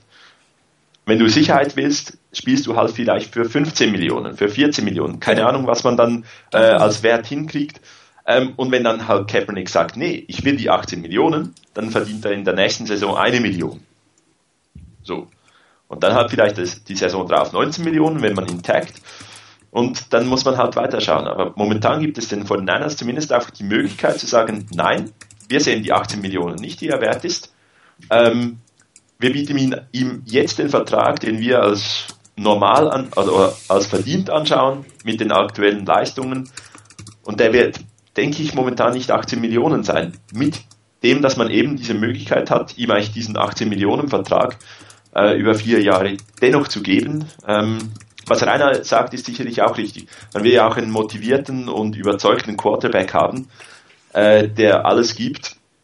Und so richtig viel Freude wird er nicht haben, wenn er jedes Mal getaggt wird und eigentlich nicht, nicht selber entscheiden kann. Ja, der zweite äh, Tag wird schon bei 23 Millionen liegen. Wenn er da nicht mit Freude spielt, ja, dann wird er bei keinem anderen Team einen Vertrag kriegen. Das muss man ja mal sagen. Ich, ich bleib dabei. Es, es geht nicht um den Betrag. Dass der Betrag natürlich einen super Vertrag darstellen würde, ist völlig in Ordnung. Da bin ich auch ganz bei dir. Aber es ist meiner Meinung nach, und das kann ja sein, dass Kaepernick das komplett anders sieht. Aber es, ich, ich denke einfach, dass für einen Spieler, die freie Entscheidung zu sagen, ja, ich nehme den Vertrag, ich unterschreibe den Vertrag und zwar als freie Entscheidung, weil ich eben gesagt habe, okay, wir haben hier verhandelt, da ist ein Vertrag, den unterschreibe ich, da bin ich zufrieden damit. Ist es nochmal was anderes, als wenn du quasi einen Franchise-Tag bekommst und damit gesagt kriegst, also hör zu, hier, da ist er, du kriegst eine Menge Geld dafür, unterschreib mal. Ich bleibe dabei, dass es einen Unterschied macht wie stark, wie groß der Unterschied ist. Ob Kaepernick dann sagt, nö, da bin ich glücklich damit, ich will eh bei den Niners bleiben, dann lasse ich mich halt franchisen dreimal hintereinander und dann bin ich immer noch voll zufrieden. Das kann ja auch sein. Was ist denn seine Alternative? Wenn ihm das Angebot der 49ers nicht gefällt, dann unterschreibt er das nicht. Ja, das, ich glaube, also ich glaube, dass ähm, also ich, das ist mir, das ist mir zu einfach. Ähm, also der Unterschied für, für Colin Kaepernick den, den er hat, wenn er einen Vertrag unterschreibt, das sind einfach schlicht und ergreifend, ich sage jetzt mal 30 Millionen. Das ist der Unterschied. Wenn er einen langfristigen Vertrag unterschreibt, dann hat er den Vertrag und kriegt davon, weiß ich nicht, 45 Millionen, 50 Millionen garantiert, wenn er einen 6, 7 Jahresvertrag unterschreibt. Und wenn er einen Franchise-Tag zwar über einen bestimmten Zeitraum auch einen Durchschnittsbetrag dann bekäme, dann hat er aber immer nur für ein Jahr Sicherheit. Genau. Wenn er das Problem hat, dass er sich verletzt, dann sind die nächsten beiden Franchise-Tags für ihn nichts wert. Das ist für mich schlicht und ergreifend die Überlegung, die er als und sein Agent anstellen werden. Und die werden dann sagen, ähm, äh, die Frage ist nicht Franchise-Tag dreimal hintereinander oder Vertrag, sondern die Frage wird nur noch lauten, ähm, 14, 15, 16, 18 oder 20 Millionen. Genau. Also das ist alleine die Frage, die sich die 49ers beantworten müssen. Wie viel ist er mir insgesamt wert und zwar über den gesamten Betrag. Also ich glaube nicht, dass es eine Option ist, äh, dauerhaft äh, ihn, ihn, zu tacken. Ähm, das hätte man zwar natürlich als, als rein rechtliche Möglichkeit, die einem das Collective Bargaining Agreement geht, aber ich glaube nicht, dass das eine wirklich faktisch eine Option ist, weil damit ähm, macht man den Spieler, Martin, glaube ich, egal wie du sagst, man macht ihn unzufrieden. Ja. Auch wenn er, wenn er ähm, wenn, nicht mal, wenn er für die, in den 23 Millionen in dem Jahr, wo er spielt, ist das nicht das Problem. Ich glaube, über die gesamte Zeit betrachtet macht man ihn unzufrieden, weil einfach dieser Unsicherheitsfaktor äh, da ist, ähm, der eben nicht da ist, wenn er einen Vertrag unterschreibt, sechs Jahre, da kriegt er 50 Millionen und damit ist der Drops gelutscht, egal wie es ausgeht. Äh, ganz ehrlich, so what? Wenn die 49ers ein Angebot machen, was ihnen passt, und Colin Kaepernick diesen auf keinen Fall unterschreiben will, dann hast du zwei Optionen. Du lässt ihn gehen oder du machst das. Und dann sage ich, so what? Das, Also das ist ja nur dieses, geht ja gar nicht darum, ähm, ihn zu zwingen jetzt oder dass man sagt, weil ich biete ihm keinen, ich biete ihm keinen Vertrag, sondern ich gehe dreimal den Franchise. Das ist nicht der Weg. Der Weg ist, dass du rechnest, ich diese Option habe ich. Dreimal Franchise Quack und dieses Jahr sind in Summe für vier Jahre 19 Millionen. Mehr musst du ihm nicht bezahlen, weil mehr kriegt er auch durch diese Variante nicht. Das ist das obere Limit, was die 49ers zahlen müssten. Das, ja, So, klar. und jetzt kannst du sagen, okay, lieber Colin Kaepernick, ähm, wir, uns ähm, ist es das wert, dass du langfristig bei uns bist, eine Summe X, die drunter liegt. Wo man noch sagen kann, wenn du einen Super Bowl gewinnst, reden wir noch mal drüber. Kannst du ja alles mit einbauen. Aber Stand heute, nach anderthalb Starterjahren, mit zwei verlorenen, entscheidenden Spielen, bist du uns das noch nicht wert. So, Da jetzt kannst du das entweder akzeptieren, dass du uns das nicht wert bist und diesen Vertrag unterschreiben, oder aber du bist bockig und sagst, du bist 20 Millionen wert, dann machen wir einen anderen Weg. Das es geht aber nur darum, du brauchst einen Eingangsparameter, mit dem du verhandeln kannst. So. Und zunächst hieß es, dass Colin Kaepernick auf Cutler-Niveau verhandeln will. Jetzt will er auf einmal 20 Millionen. Ob das stimmt, wissen wir alle nicht. Können beide Zahlen falsch sein. So. Und die 49ers müssen da was dagegen setzen. Und was ich rechnerisch erstmal dagegen setzen würde, ist das, was ich mal mindestens bezahlen muss, wenn ich diesen legalen Weg gehen würde. Und von da aus verhandle ich. Und das, im Prinzip handle ich nach unten. Im Prinzip musst du genau das verkaufen. Du bekommst Sicherheit für 5, 6, 7, 3, 2, 8, 10 Jahre, wie auch immer. Dafür geben wir garantiertes Geld aus, unser Risiko. Wir gehen aber ein Risiko ein, heißt, du musst mit deiner Summe runtergehen. Das ist die Verhandlungstaktik, die da ist. Ja, und wenn, darum ist es für mich jetzt völliger Irrsinn, sowohl eine 18 als auch eine 20 Millionen in diesem Jahr zu bezahlen. Auch im nächsten Jahr noch nicht. Weil da hast du die Tech-Möglichkeit ja wieder. Das, das, deshalb, also für mich stellt sich die Frage in diesem Jahr eigentlich auch noch nicht. Genau. Dieses, dieses Jahr macht es nur dann Sinn, wenn du wirklich so ein Konstrukt hast, dass du relativ cap-freundlich für zwei, drei Jahre einen Vertrag hast, wo du vielleicht mit, mit Incentives arbeitest, mit Escalator arbeitest und in zwei, drei Jahren nochmal einen riesen Option oder einen Rosterbonus reinsetzt und damit quasi den Rest des Vertrages kaufst. Aber nicht zu einem Schnitt von 18 Millionen über drei Jahre. Ja, ich glaube, dass der, der, einzige, der einzige Gesichtspunkt, den man, den man aus 49ers Sicht jetzt sehen würde, und das ist für mich der einzige, das einzige Argument zu sagen, ich schließe jetzt einen langfristigen Vertrag ab. Das ist das, das der Effekt, den die Baltimore Ravens bei Flacco hatten, nachdem er den Super Bowl gewonnen hat. Ähm, nur wenn ich jetzt schon auf diesem Niveau verhandle, dann also beziehungsweise mich auf dieses Niveau begeben will, wo Flecko war, nachdem er den Super Bowl gewonnen hat, dann ähm, ist das schlicht und ergreifend der, der, falsche, der falsche Standpunkt, von dem ich ausgehe, das, der, der falsche ähm, Ansatzpunkt äh, in der Verhandlung meiner Meinung nach. Beziehungsweise gut, das ist eben die Seite von Kaepernick und man muss eben mehr fordern, weil sonst kriegt man natürlich nicht das, was man vielleicht wirklich will. Gesagt, ja wenn, er, wenn er nächstes Jahr den Super Bowl gewinnt, dann kann er Flecko Geld bekommen. Habe ich kein Ja, Thema ja. mit. ne? Genau. Nur nicht vorher. Nicht Er will vorher. es ja vorher haben. Er will es ja jetzt haben. Ja, das meine ich ja. Ich sag ja, er geht jetzt von einem, von einem, von einem, von einem, von einem äh, Grund aus oder von einer Basis aus, die äh, man eigentlich nicht hatte. Flecko, da hat man ja spekuliert, äh, diese Verträge, wie, wie, er- wie es bei Matt Ryan war, glaube ich, 16 Millionen oder sowas. Ähm, 17 Millionen, dann kam Stafford auch mit 17,5, glaube ich. Und ähm, das war ja die Zahlen, bei denen man auch bei Flecko ja spekuliert hatte, bevor er den Super Bowl gewonnen hat. Mhm. Und dann wurde es eben viel teurer, 20, Komma irgendwas, nachdem er den Super Bowl gewonnen hat. Das wäre die einzige Überlegung, wenn man sagt, wir schließen mit Kaepernick jetzt ab, dann ist er, ich sag mal im Schnitt drei, vier Millionen, welcher Betrag auch immer, billiger, als wenn er den Super Bowl mal gewonnen hat. Klar, Klar, kannst, kannst du machen. Nur Ja. dann kannst du davon ausgehen, wenn er ihn erstmal gewonnen hat, kommt die nächste Geschichte. Ja, für mich ist nur die Frage, ganz ehrlich, ich bin im Moment noch unabhängig davon, ob es 17, 18 oder 15 Millionen sind. Ich weiß nicht, ob ich ihm jetzt dieses Geld bezahlen würde. Genau. Ich, ich, ich bin eigentlich noch nicht so weit, dass ich nach anderthalb Jahren sagen würde, ähm, also ich von, als Außenstehender, die Coaches, das hat eben Rainer, glaube ich, schon mal gesagt und auch Chris, die Coaches sind die, die ihn jeden Tag sehen, die müssen das entscheiden. Wenn die der Meinung sind, dass er 15 Millionen wert ist, dann ist der Schritt zwischen 15 und 17 oder 18 Millionen der ist nicht mehr gewaltig. Dann ist die Entscheidung eigentlich gefallen. Dann muss man nur noch gucken, dass man eigentlich jetzt in der Verhandlung das möglichst Beste rausholt, im Prinzip für den Verein. Ob das dann am Ende auf 18 rausläuft oder auf 18,5 oder 17,5, spielt, glaube ich, sowieso nicht die große Rolle, ja. weil diese Verträge sich faktisch nur nach dem garantierten Geld rechnen. Alles andere ist total irrelevant bei den Verträgen. Wenn da von 100 Millionen Dollar gesprochen wird, das interessiert eigentlich niemanden. Entscheidend ist wirklich, was gibt's an garantiertem Geld? Das ist meiner Meinung nach. Ja, das ist natürlich schon insofern relevant, weil wann oder wie verteilst du das garantierte Geld?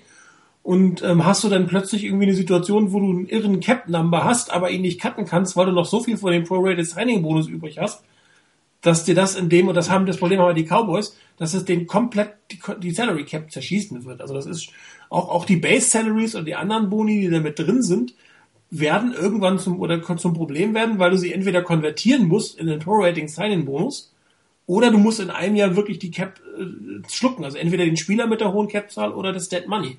Und also, das ist, das ist das Problem von, von Joe Flacco. Ich habe mir den Vertrag gerade angeguckt. Im Jahr 2016, also 14, 15 ist das vom Cap total okay, was er kriegt. Und letztes Jahr sowieso. Da ist überhaupt kein, kein, kein Problem mit drin. Die, die hat, er hat ein Problem mit 16, wo er nämlich irgendwie ähm, 18 Millionen Signing Bonus, äh, 18 Millionen Base Salary hat und noch irgendwelche anderen Boni drin, aber wenn du ihn cutten willst, hat er 25 Millionen Dead Money und Capit von 28. Das ist natürlich so ein Jahr, wo du im Prinzip eigentlich nur ähm, das, den Signing-Bonus, äh Quatsch, dass die Base Salary nochmal proraten kannst. Die einzige Chance, die du hast. Ja, das und das hat ja mit dieser 100 Millionen Summe schon zu tun. Das ist nämlich die Base Salary, die plötzlich so hoch ist. Das geht ja nur bedingt. Du kannst den, den Signing-Bonus ja nur über fünf Jahre strecken. Also du kannst ja nicht hergehen genau. und kannst nach drei Jahren kommen und kannst sagen, jetzt nehme ich die Base Salary und strecke die wieder über fünf Jahre. Das geht nicht. Also wenn äh, du den Vertrag verlängerst? Wenn damit, genau, dann musst du den Vertrag verlängern. Ja, genau, du, du verlängerst den und nochmal um zwei Jahre, wie auch immer du das machst, und proratest einen Teil. Das geht. Das, das haben sie ja, das, das, deshalb ist ja die Frage, wie, wie ist der Vertrag wirklich im Detail ähm, ja. aufgebaut? Also bei, bei Tony Romo zum Beispiel, der hat den Vertrag ja schon, ich weiß nicht wann, vor drei Jahren oder unterschrieben. Ja. Deshalb dürfte bei dem der Prorated Signing Bonus gar nicht das Problem sein. Wenn ich ihm aber hinten irgendwelche garantierten Roster-Bonusse noch gebe, die kann ich dann auch nicht mehr ähm, konvertieren, sondern die kann ich nur dann nochmal umwandeln. Äh, da gibt es auch für ihn überhaupt keinen Grund, die umzuwandeln, weil wenn die garantiert sind, kriegt er die Knete. Ähm, das heißt, da geht es nur noch um die Frage des Base Salary. Die, letztlich spielt sich das Ganze ab in, den, in dem Rost, in den Signing Bonus, wie wird der verteilt, wie hoch ist er und wie belastet er diese fünf Jahre. Und danach die Frage, wie wird der restliche garantierte Anteil verteilt? Also die, bei, bei, bei Romo haben sie es dieses Jahr gemacht, da haben sie Base Salary in äh, prorated. Genau. So, aber haben, haben jetzt irgendwie Dead Money von irgendwie 40 Millionen und dann nächstes Jahr ein Cap Hit von 27 Millionen. Also das ist echt irre, was die gemacht haben. Weil nächstes Jahr hat er wieder eine Base Salary von 17 Millionen. Ja, das ist halt das, wenn du alles nach hinten verschiebst. Genau, das ist genau das Problem, wenn du das nach hinten verschiebst. Und gerade wenn du einen kurzen Vertrag machen würdest, wollen würdest, ähm, kannst du das, dieses, dieses Modell ja gar nicht fahren. Also wenn du zum Beispiel sagst, man, man will jetzt sich drei Jahre Kaepernick nochmal angucken und macht genau das ähnliche Konstrukt, wie es Jay Cutler hat, nämlich im Prinzip drei Jahre sehr viel garantiert und danach wollen wir mal sehen, wie es weitergeht, dann hast du eigentlich die Cap-Belastung sehr früh. So, und die Cowboys packen ihre Cap-Belastung bei Tony Romo, der immerhin schon 33 Jahre ist, muss man ja auch mal sagen, bis zum St. Nimmerleinstag. Sie können ihn irgendwann so 2016 könnten sie mal cutten mit 11 Millionen. Das kannst du vielleicht nochmal über die Bühne bringen. Hm? Oder 17 hat er 5 ja, Millionen Net Money. Das geht. Also das, das, aber ähm, zum Beispiel gab es ja jetzt Diskussionen, ob, ob die Cowboys äh, Tony Romo zu den Texans traden, um Johnny Manziel zu draften. Mit 41 Millionen Dead Money kannst du das in der Pfeife rauchen. Ja, dann kannst du die Saison abhaken. Ja, nicht nur diese. Dann musst du nämlich so viele Spieler entlassen. Dann musst du ja Spieler, die du jetzt unter Vertrag hast, musst du ja rausschmeißen. Das ist die Situation, die die 49ers in 2003 hatten. Richtig. Das ist die 49ers-Situation ähm, Anfang der 2000er Jahre. Absolut. Ja, und ich glaube, genau wegen dem Punkt, dass es halt so viel Dead Money geben kann, unter Umständen, ähm, möchte möcht ich die Saison abwarten mit Colin Kaepernick. Die Entwicklung einfach doch noch mal sehen, weil das, also, weil, wie wir es schon gesagt haben, wir können es nicht hundertprozentig einschätzen, in welchem äh, in welcher Situation oder wie gut das äh, das Team Kaepernick sieht. Und äh, daher würde ich jetzt wirklich einfach abwarten oder ihm halt einen Vertrag geben, vom, vom Aufbau her wie Jay Cutler, also eher frontloaded, dass, dass, äh, dass man nicht irgendwann äh, in ferner, ferner Zukunft in, in die Cap-Probleme kommt, sondern dass man irgendwo das äh, einschätzen kann, drei Jahre spielt man halt ansonsten mit Kaepernick und dann ist der Rest eigentlich eine, Jahr, eine Option von Jahr zu Jahr. Und ähm, ja, das, das, das dann halt einfach zu einer vernünftigen, zu einem vernünftigen Betrag. Ich meine, eben, Kaepernick kann sich von diesen, äh, kann diese 19 Millionen bekommen. Ähm, er kann sich aber auch mit äh, die Sicherheit des längerfristigen Vertrags erkaufen, wenn er auf etwas äh, Geld verzichtet, dafür längerfristig eine Garantie hat. Also von daher finde ich den Vertrag von Jay Cutler ähm, vom Konstrukt her sehr, sehr interessant und würde eigentlich so einen Vertrag in der Art und Weise für Kaepernick durchaus auch sehen. Absolut, nur nicht in der Höhe. Auch die Höhe, ich meine, was sind das? 15 Millionen? 18 Millionen die ersten drei Jahre im Schnitt. Ja, ähm, eben, das müssen dann die Coaches entscheiden, ob, ob er das wert ist. Ähm, ob man ihm das dann zahlen will, weil man eben davon ausgeht, okay, wir bringen das hin, dass er den nächsten Schritt macht, wir gewinnen, wir gewinnen nächstes Jahr den Super Bowl, dann haben wir so oder so schon in der Tasche. Wenn man von dieser äh, Ausgangslage ausgehen würde, kann man ihm die 18 Millionen bezahlen. Ähm, ich sage, wir müssen die Playoffs sicher in der Tasche haben und dann schauen wir weiter. Äh, von daher will ich ihm die 18 Millionen auch nicht bezahlen. Also Jay Cutler hat keinen Prorated Signing Bonus, der hat garantierte Grundgehälter für die Jahre 40, 40, 15, 16 die dann im Prinzip auch das Dead Money darstellen. Er hat noch altes Geld, glaube ich, vom vorherigen übrig. Aber das Dead Money ist im Prinzip seine, seine garantierte Base Salary. Bisschen, geht ein bisschen runter. So, und nach drei, in 2016 entscheidet man sich dann, da ähm, ähm, ob man das weiterführt oder nicht. Da geht aber seine Cap im Prinzip zwei Jahre runter. Und dann geht sie 2019, 2020 wieder hoch. Das sind so, so Jahre, damit der, der, ähm, das ist immer das, was Christoph gesagt hat, das sind so die Jahre, wo die äh, Agenten nochmal eine hohe Summe rausholen, die aber völlig sinnlos für diesen Vertrag sind. Aber die ersten drei Jahre, da hat er eine relativ, ähm, da hat er 54 Millionen garantiertes Geld. Die 54 im Prinzip durch drei geteilt sind 18 im Schnitt. Sie haben es jetzt anders verteilt, weil die Cap wahrscheinlich da war. Und da ist einfach die Frage, sind es 18 Millionen? Warum muss ich die dieses Jahr bezahlen? Warum mache ich es nicht nächstes Jahr? Dann warte ich noch mal ein Jahr. Vielleicht verloren er 19 also, Millionen im Schnitt oder 20 Millionen im Schnitt. Habe ich immer noch einen, ja. einen positiven Schnitt gemacht. Die, die Frage, die du stellst, äh, weshalb macht man es dieses Jahr? Weil man findet, er ist es wert. Und das können wir jetzt nicht abschätzen. Das können wir also, absolut nicht abschätzen, aber ähm, du musst ja immer sagen, ich meine, dafür muss ja was passieren. Du musst ja auf was verzichten. Ja? Ist es dir so viel wert, wie du auf andere Dinge verzichten musst, auch langfristig? Das ist, es geht ja nicht nur um diesen einen Spieler. Es geht ja auch darum, was du dann nicht mehr tun kannst. Ja, natürlich waren jetzt die Niners in den letzten drei Jahren äh, in einer wirklich guten Lage, dass sie einen Quarterback hatten, der nicht so viel äh, gekostet hat wie, wie, ein, wie andere Quarterbacks, die eine ähnliche Leistung gebracht haben, äh, kosten. Ähm, also einen Alex Smith für irgendwie zunächst, glaube ich, sieben Millionen zu haben, danach für fünf oder so, ähm, einen Kaepernick danach für weniger als eine Million zu haben, äh, nur so kann man sich dann das ganz tolle Team daneben leisten. Genau. Ähm, da wird man auf Dinge verzichten müssen, kann sich mit Garantie keine 2012 Draft Class leisten. Ähm, da müssen junge Spieler kommen, die dann eigentlich die teuren Veterans ersetzen. Ähm, aber wenn man vom, wenn die Coaches und das Front Office der Überzeugung sind, dass die, dass Kaepernick die richtige Entwicklung macht, kannst du ihm jetzt auch die 18 Millionen bezahlen. Wenn sie das, denn, weil dann sagen sie, er ist uns das wert, diesen Betrag äh, vom, vom Salary Cap zu, zu decken. Ich kann eben, ich kann es nicht einschätzen und äh, deshalb würde ich, absolut persönliche Meinung, momentan den Vertrag nicht geben.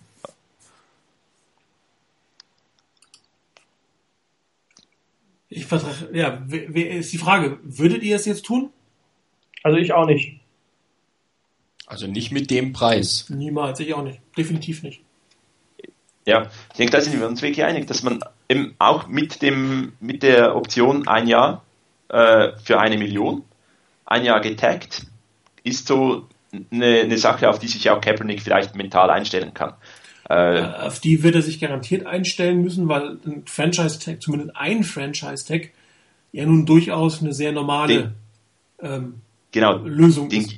den gibt's halt auch mal. Also Genau, heißt für scha ihn- schaust du schaust du dir Greg Hardy an, Jo. ähm, hat irgendwie einen Tag nachdem er getaggt wurde unterschrieben, weil er gesagt hat, okay, ich will da bleiben. Ähm, jetzt haben wir mal den Tag, das ist das Jahr sicher und wir haben eigentlich jetzt einfach ein Jahr Zeit, um einen neuen Vertrag zu verhandeln. Genau, verdient jetzt viermal so viel wie in den vorherigen vier Jahren in Summe. Ähm, Genau. War, Martin, war eigentlich der, der Franchise-Tag, die Nummer, die, die, die Number, die du eben gesagt hast, war das, ähm, was war das für ein Franchise-Tag? Ein Also der, der Quarterback-Franchise-Tag dieses Jahr ist knapp unter 17 Millionen, 16,9. Das ist der Non-Exclusive Franchise-Tag. Das ist der Non-Exclusive. Also ich gehe mal davon aus, ähm, dass man für zwei First-Round-Picks ihn auch durchaus eventuell abgeben würde. Wäre jetzt meine persönliche Meinung. Für zwei First-Round-Picks würde ich ziemlich viel abgeben. Es sei denn, er gewinnt nächstes Jahr den Super Bowl. Dann kann sie ihn immer noch mit dem Exclusive-Tag belegen. Das ist ja kein Problem. Ja, aber wenn du jetzt mal den Non-Exclusive rechnest, den Exclusive weiß ich im Moment die Formel nicht, wie du den berechnest, aber den Non-Exclusive ungefähr zwei Millionen pro Jahr mehr. Daumenwert, das heißt, es wäre nächstes Jahr so 19. Äh, Dann würde er dieses und nächstes Jahr zusammen in Summe 10 Millionen verdienen. Ich meine, das dürfte ihm auch klar sein. Und da ist jetzt die Frage, wo setze ich denn an als sein Agent? Und daher finde ich diese Idee, die Idee, die hinter dem Cutler-Vertrag ist, dass man sich äh, drei Jahre auf eine Summe einigt, relativ glatt, das Salary Cap freundlich ähm, gestaltet und dann einen Bruchpunkt einbaut. Über entweder einen hohen Roster-Bonus oder über einen Option-Bonus und dann sagt jetzt Butter bei die Fische. Auch mit der Konsequenz, dass man ihn dann eventuell äh, cuttet, obwohl er ein guter Quarterback ist, aber halt nicht so gut, wie man gedacht hat, dass er wird. Das, das ist dann halt das, auch das Risiko, dass das Team irgendwann trägt. Oder dass du sagst, hier, pass auf, wir verhandeln nochmal. Und wenn er dann drei Super Bowls gewonnen hat, dann kann er auch 30 Millionen im Jahr verdienen. Dann ist das total in Ordnung. Ja, das ist, das ist dann so. Nur er hat den Super Bowl einfach nicht gewonnen. Er hat ihn sogar einmal verloren. Es können, da kann auf dem Board Leute schreiben, was sie wollen. Es ist so, er hat den verloren. Und von einem Quarterback erwartest du, darum wird diese Position ja auch so irre bezahlt, dass er und der Quarterback an sich solche Plays macht, den entscheidenden Drive macht, das entscheidende Play macht. Davon, äh, Joe Montanas Legende lebt davon. Der lebt nicht davon, dass er ähm, jetzt äh, super viele Spiele in der Saison gewonnen hat. Nein, davon lebt er nicht. Er lebt davon so Sachen wie, dass er ähm, gegen die Cincinnati Bengals äh, zurückliegend mit einem Lächeln auf dem Gesicht einen siegbringenden Drive gemacht hat. Davon lebt seine Legende. Und dass er solche Sachen auch mehrmals gemacht hat. Und dass er die Spiele gewonnen hat. Der Dan Marino hin oder her, der hat auch viel Geld verdient. Klar, er war auch statistisch einer der besten Quarterbacks, aber ich glaube, wer redet denn heute, wenn es um den besten Quarterback aller Zeiten geht, wer redet denn von Dan Marino? Niemand. Warum nicht? Ein Weil paar er keinen Titel hat. Dolphins-Fans vielleicht. Dolphins-Fans, genau. Ja, weil, weil er keinen Titel hat. Aber wenn du rein die Quarterback-Position, diese spielerische Sache gehört damit dazu. War ein genialer Quarterback. Irren Ja, Release, super Sicht, klar, er war irgendwie ein Stein. Ja, also ich, ich glaube irgendwo, ähm, natürlich ist auf den ersten Blick sind, ist der Super Bowl Gewinn so das, was dann einem schlagartig auf den Radar bringt, bester Quarterback oder einer der besten Quarterbacks. Ähm, ich glaube, wenn man dann wirklich so ein bisschen länger sich damit befasst, kommen all die Namen der wirklich guten Quarterbacks äh, hoch und dann gehört auch der Marino dazu. Und dann kann vielleicht auch, und ich hoffe es nicht, äh, ein äh, Kaepernick äh, da sein, ähm, ohne Ring äh, und als guter Quarterback gelten. Ähm, lieber hätte ich ihn mit zwei Ringen und super Stats und dass es so oder so klar ist, dass er zu den Top, absoluten Top-Jungs gehört. Ähm, ich meine, Peyton Manning hat, hat einen, hat super Stats, einen Ring. Natürlich, damit äh, ist er in diesem Club mit Ringen. Hätte er keinen Ring, äh, dann würde man einfach so sagen, ja, hat es halt nie geschafft, aber ein guter oder ein Top-Quarterback ist er trotzdem.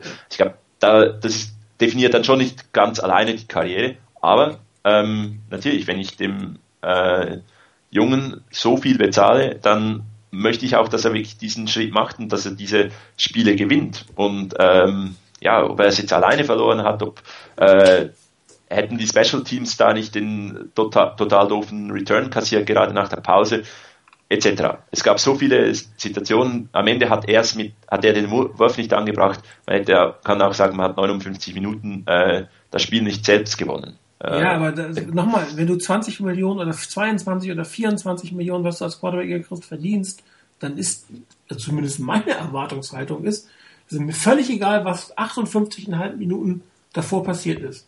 Wenn du den Ball hast und die Chance hast, dein Team zum Sieg zu führen mit einem entscheidenden Drive, für, dann musst, musst du es auch machen. Das ist dein Job. Dafür kriegst du das Geld.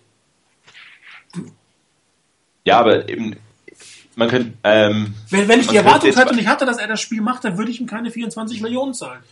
Dann muss ich die Erwartung, dann muss ich hier, dann muss ich ja irgendeine andere Erwartungshaltung haben, wer das Spiel letztendlich entscheidet.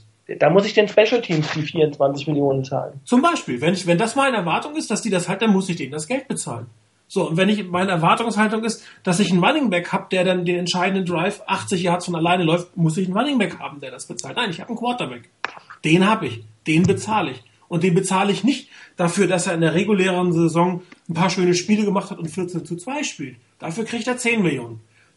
Dass er dann vielleicht äh, in den Playoffs gut spielt, dafür kriegt er 15 Millionen. Dass er im, Play, äh, im Super Bowl spielt, dafür kriegt er 17. Dass er ihn gewinnt, dafür kriegt er 25. Das ist der entscheidende Unterschied. Das ist nochmal, also ich, da kann jeder eine andere Erwartungshaltung haben. Aber wenn ich einen Quarterback habe, der sagt, ich bin der Beste, ich bin das wert, ich will so und so viel Geld haben, dann erwarte ich auch, du machst das Play. Und dann ist es egal, was vorher passiert ist. Du sagst, du bist der Beste, du machst das Play. Schlicht und einfach. Und dann verdienst du dein Geld. Aber zu sagen, ich bin der Beste, weil ich, ähm, ich kann laufen und ich kann werfen und ich habe mein Team in Super Bowl geführt, meine Stats sind aber nicht so toll und meine Defense hat eigentlich viel mehr für mich gemacht, könnte man gerne argumentieren. Können, ne? wer, wer hat dann die 49ers die letzten drei Jahre getragen? Waren es Alex Smith? Waren es. Nein, dem hat man es abgesprochen, dass er es war. Da waren es jeder andere. Hm, Colin Kaepernick wollte es auf einmal gewesen sein? Unwahrscheinlich. Ja, ich finde ich find einfach, ähm, dafür ist, um zu sagen, wer es jetzt wirklich gewesen ist, also ähm, dafür ist einfach das, was man über Colin Kaepernick oder was man von ihm gesehen hat, einfach noch zu wenig. Genau. Wenn wir über, wenn wir über, wenn wir über fünf oder sechs Jahre diskutieren würden und wir hätten jetzt fünf Jahre lang so eine so eine Situation gehabt, dann dann hat man auch eine ganz andere Basis, über die man sprechen kann. Ähm, und das ist für mich einfach das Problem. Jo. Das ist mir einfach zu früh. Genau. Ähm, ich würde, ich würde das Risiko äh, noch nicht eingehen, denn es ist, man muss auch sich ganz realistisch sehen ob ich ihm jetzt 14 oder 15 Millionen zahle oder ob ich ihm 18 zahle über einen Siebenjahresvertrag. Und auch damit entspricht oder damit äh, im Verhält zum Verhältnis steht ja auch die, ähm, das garantierte Geld. Ob ich ihm dann über diese sieben Jahre, sagen wir mal, 45 Millionen zahle oder ich zahle ihm 60 oder 55 Millionen das spielt dann am Endeffekt keine große Rolle mehr. Ich binde das, die Franchise in dem Moment bei einem solchen Vertrag an den Quarterback. Und dann muss ich 150 Prozent davon überzeugt sein, dass er das ist. Ja, und, und ich mache ein, ich mache tatsächlich äh, bestimmte ähm, Punkte in diesen Vertrag herein, die mir eine Unterbrechung oder die eine Beendigung ja. erlauben, ohne allzu viel Schaden von mir. Natürlich. Ne? Ja. Immer mit dem Risiko, dass du einen Quarterback entlässt, der vielleicht besser ist als viele anderen, aber halt nicht so viel, so viel besser oder so gut ist, dass du die Summen, die dann dahinter stehen, zahlen willst. So, und dann sind wir wieder bei dieser Cutler-Konstruktion, die eigentlich eine sehr gute ist. Ich bin durchaus dafür. Ich habe kein Problem, wenn du ihm sieben Jahresvertrag gibst, der, der ihm auch in Summe im Schnitt relativ viel Geld zahlt, wo aber klar ist, dass er am Anfang diese Summe nicht bekommt. Ja, bestimmtes garantiertes Geld, aber keine 18 Millionen im Schnitt für drei Jahre und dann entscheiden kannst, ob ich nach hinten rausmacht. Und wenn er dann den Erfolg gehabt hat, dann kann er hinten gerne das Geld wettmachen, was er vorne nicht bekommen hat. Da habe ich kein Problem mit. Ein nee. Problem habe ich damit, wenn ich von vornherein loswerden muss, nach anderthalb Jahren als Starter. Genau was Chris gesagt hat. Man kann es eigentlich nicht beurteilen. Du kannst nicht sagen, oder wir werden diese Diskussion nicht sinnvoll zu Ende führen. Hat Colin Kaepernick jetzt das Team getragen oder wurde er zum Beispiel von seiner Defense getragen und hat es nur nicht versaut? Das können wir einfach nicht sagen. Du wirst für beide Varianten wirst du Pro und Cons finden. Und so lange kannst du, ihr habt selbst gesagt, eigentlich das Geld noch nicht mal eben über den Tisch reichen. Also mir ging es gar nicht darum, um ähm, wie ich das jetzt verteile, das Geld. Ich wollte eigentlich nur zum Ausdruck bringen, ich bin nicht bereit, ob jetzt für 15 Millionen pro Jahr oder für 18 Millionen pro Jahr im Moment nach anderthalb Jahren die Franchise ähm, in seine Hände zu legen, weil du bindest sie an ihn wenn du so einen langfristigen Vertrag oder auch, auch, auch ich finde auch einen, auch einen kurzfristigen Vertrag machst über drei Jahre mit solchen Zahlen, dann gibst du die Franchise, weil du gibst dann von deiner Salary Cap ein Fünftel, ein Sechstel, je nachdem, wie sie dann sein wird, ähm, gibst du für einen Spieler aus. Und dann, ähm, das, damit bindest du und limitierst den Rest deines Teams enorm. Und zwar für die nächsten möglicherweise auch drei Jahre. Und wenn wir dann davon sprechen, ähm, dass äh, wir jetzt in, einem, in einer Phase sind, wo wir äh, ein Zeitfenster haben, wie auch immer das aussehen mag, was in fünf Jahren ist, weiß kein Mensch. Genau. Ähm, das würde ich nicht machen, na, nicht, nicht im Moment. Also ich würde mir da die Option offen halten, äh, das, was mir, glaube ich, ganz am Anfang, ich weiß nicht, wer es war, schon mal gesagt hat, äh, ich würde in der Draft, ich glaube, der andere Chris war es, in der Draft in der zweiten Runde wirklich überlegen, einen Quarterback zu holen. Ich würde Kaepernick weiterspielen lassen mit dem Vertrag, den er hat. Ähm, würde einen, einen ja genau, würde einen Quarterback holen und wenn es dann eine Situation eintritt, die, wo er die Leistung entweder nicht bringt oder aber ähm, er eine Summe fordert, die mich dann in der restlichen Struktur meines Teams vollkommen limitiert, dann würde ich sagen, okay, dann ist es das eben nicht. Und dann habe ich aber hoffentlich es rechtzeitig vorgesorgt und einen anderen Quarterback in der Hinterhand, der dann übernehmen kann von ihm.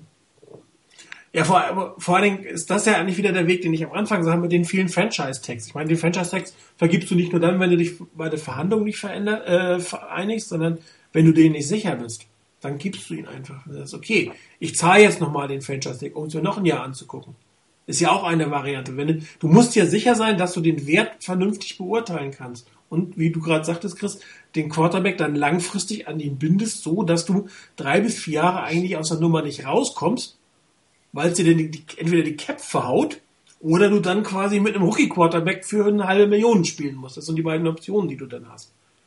Ja, das ist ja so ein bisschen, hängt ja ein bisschen zusammen. Und, und daher ist halt diese extreme Forderung, die da angeblich, man muss immer sagen, steht angeblich im Raum. Das muss man klar sagen. Die da ist, zu den Optionen, die die 49ers haben und zu der Unwissenheit, die ein Stück weit sicherlich auch noch da ist, ähm, das musst du irgendwie in Einklang bringen. Das heißt, und dann bringst du wieder verhandlungstaktisch, ja gut, ich kann es mir noch nicht sagen, noch bist du es mir nicht wert, die Franchise-Option habe ich ja. Hm, hm, hm. Und dann musst du natürlich die andere Seite überlegen, wie viel Sicherheit will ich denn? Brauche ich denn? Ja, ich meine, wenn du dich darauf einstellst, drei Franchise-Tags ineinander zu kriegen und weißt, ich verdiene in den nächsten vier Jahren 75 Millionen, schlimm ist das auch nicht. Es ist halt, das Problem ist, du darfst dich halt nicht verletzen. Das gehört dazu. Und für diese Sicherheit muss man in der Regel ja was bezahlen, nämlich das niedrige, also die etwas niedrige durchschnittliches Gehalt. Es sei denn, deine Erfolgsbilanz sieht nochmal etwas anders aus. Und Erfolg in diesem Fall Sieg des Super Bowls und nicht eine hohe Gewinnquote in den Playoffs. Wirklich das ultimative Ziel. Weil dafür spielen sie alle. Ja, mit, mit dem mit dem Argument, dass du natürlich den Super Bowl gewinnen musst, um überhaupt Geld zu kriegen, wäre äh, Peyton Manning beispielsweise nie so, nie so reich, wie er es jetzt ist. Okay, vielleicht hätte er trotzdem mit äh, Papa Johns den Vertrag ja, unterschrieben. Es geht um die Summe, es geht um ja, die Menge des Geldes.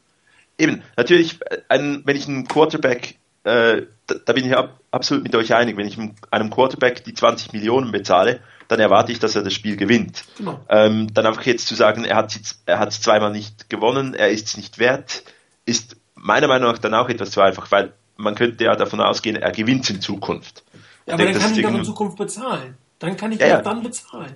Wir sind nur, also ich bin ja absolut auch der Meinung, dass er, äh, dass ich es nicht problematisch finde, wenn er mit dem Rookie-Vertrag nochmals eine Saison, spiel, Saison spielt. Ähm, aber ich kann auch irgendwo verstehen, falls sie, falls das Front Office und die Coaches das halt anders einschätzen, was ich dann, wo ich die Punkte noch nicht sehe, ähm, oder die Anzeichen in seinem Spiel noch nicht sehe. Ähm, aber das kann, kann ich mir irgendwie nicht nur an diesen, er hat zwei Würfe nicht hingekriegt. Äh, also kann es keine Möglichkeit geben, dass er jetzt bezahlt wird. Also die, die direkte Verbindung ähm, sehe ich nicht ganz. Ich verstehe, was ihr meint und ich bin auch genau der gleichen Meinung, dass ich, ich momentan das Geld nicht bezahlen würde. Ähm, aber du bist, ich, ich kann, du, du bist doch Banker, zum Teil. Zum Teil, ja. Banker werden doch in der Regel damit bezahlt, dass sie ein ganz gutes Grundgehalt haben und wenn sie was ganz Tolles bekommen haben, haben sie, kriegen sie einen Bonus. Jo. Du kriegst da auch nicht von vorne rein, nur weil du das Potenzial für ein guter Trader bist, äh, Geld ohne Ende, oder? Doch, gibt's halt leider auch. Aber, ja gut, ähm, aber in der Regel die, gibt's die Top-Boni dafür, dass du einen Abschluss gemacht hast oder mehrere Abschlüsse gemacht hast oder den Markt geschlagen hast. Natürlich, aber Und, es gibt natürlich dann auch schon wahnsinnige Grundgehälter, einfach äh, Einstiegsgehälter, weil es äh, nur schon mal, weil man einfach das Potenzial erwartet. Das musst du halt dann auch irgendwann bezahlen. Ja, klar. Ähm, so, aber das aber Potenzial eben, ist halt nicht das, das obere Top-Limit. Das Potenzial ist irgendwo unterm Top-Limit. Und wenn du das Top-Limit erreicht hast, dann kriegst du zu deinem Potenzial den Bonus. Absolut. Und mhm. Und nichts ähm, anderes erwarte ich hier. Und das Potenzial ja. ist noch meiner Meinung nach nicht 18 Millionen. Und ähm, der Erfolg äh, auch nicht, also irgendwo drunter. Aber wie gesagt, ähm, die, die 49ers sind da in einer sehr komfortablen Situation. Sie können ihn einfach für eine Million spielen lassen. Genau. Und eben das, das wir sind uns eigentlich äh, absolut einig. Ähm, wir sind, ich glaube, alle vier sagen, 18 Millionen würden wir ihm nicht geben. Ja.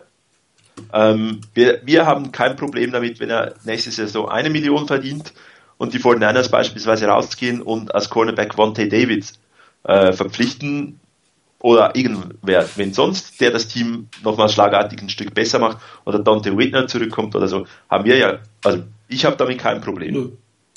Ob, ob Colin Kaepernick so viel Freude hat, muss dann er selber mit seiner äh, muss er selber, muss man dann halt vielleicht rausfinden oder muss Klar, er sich selber fragen. Auch für ihn Risiko, auch jetzt für die Millionen zu spielen und dieses Jahr sich das Knie auszuschießen. Das Risiko Natürlich, trägt er. Ja, ähm, wie die von Niners ein Risiko tragen würden, dass sie, wenn sie ihm, äh, jetzt halt, wenn sie halt in ihm doch mehr sehen, ja. das Potenzial schon äh, bezahlen und äh, sich da lang, längerfristig ein bisschen günstigeren Vertrag vielleicht sichern wollen, als wenn er den Super Bowl gewinnt, dann tragen halt die 49ers ein Risiko. Am Ende muss man halt einfach schauen, wer bereit ist, das Risiko einzugehen. Ähm, und das wird den Vertrag bestimmen. Ja, und da wir alle nicht wissen, wie dieser Vertrag aussieht, können wir zumindest noch ein bisschen über die anstehende Free Agency spekulieren. Ähm, das ist auch unser nächstes Thema. Äh, die 49ers haben in den letzten Jahren ähm, sehr viele Spieler über die Free Agency geholt, oft über ja, zunächst mal einen Einjahresvertrag, wie in Carlos Rogers, dem man dann einen etwas hochdotierten äh, Nachfolgevertrag gegeben hat, war vielleicht nicht die beste Entscheidung. Oder wo man es zu mittleren Preisen, sag ich mal, wie Berdonte Whitner geschafft hat, äh, sehr starke Spieler zu den von zu holen. Ähm, da sah die Salary Cap Situation natürlich noch ein bisschen besser aus, als sie jetzt aussieht, obwohl sie nicht allzu schlecht aussieht, muss man auch sagen. Ähm, aber viel können wir, glaube ich, von der Free Agency nicht erwarten, oder, Rainer? Nö, glaube ich auch nicht. Ähm, kann mir nicht vorstellen, dass die Niners wirklich große Aktionen in der Free Agency starten werden. Sie werden wahrscheinlich eher wieder eine Strategie fahren, dass sie nicht gleich am ersten Tag einen riesen, ähm, riesen Fisch, einen dicken Fisch an die Land ziehen, sondern dass sie eher abwarten, was da passiert. Ich glaube, Chris war es vorhin, der mal gemeint hat, dass die Niners durchaus mal vielleicht auch noch abwarten, was so in der zweiten Runde der Free Agency dann passiert.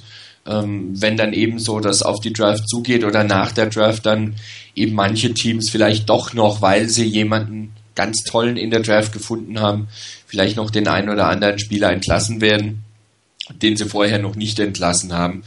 Und ich glaube eher, dass die Niners in der Richtung agieren werden und nicht der große Player sein werden, was Free Agency angeht.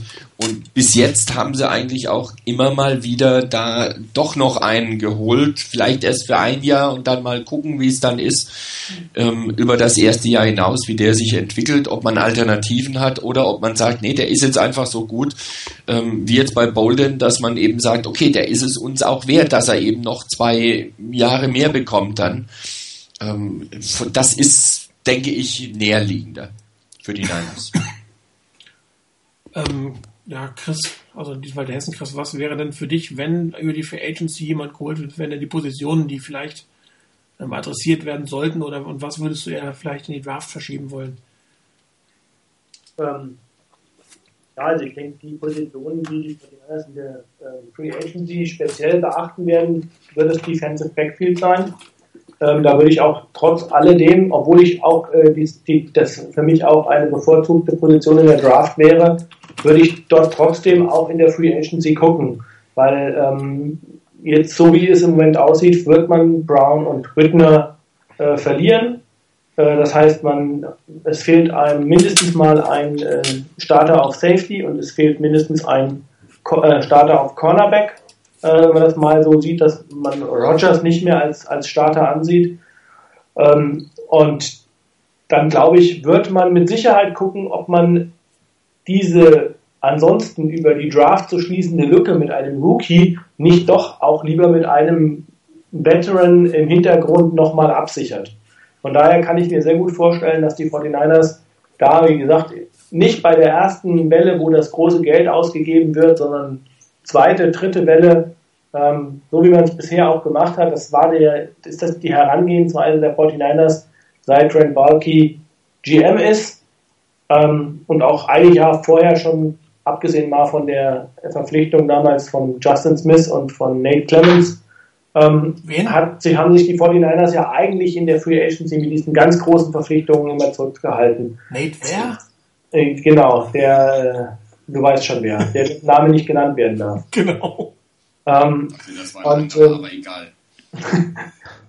und ähm, von daher denke ich mal, das ist so ein, das ist auch die Herangehensweise.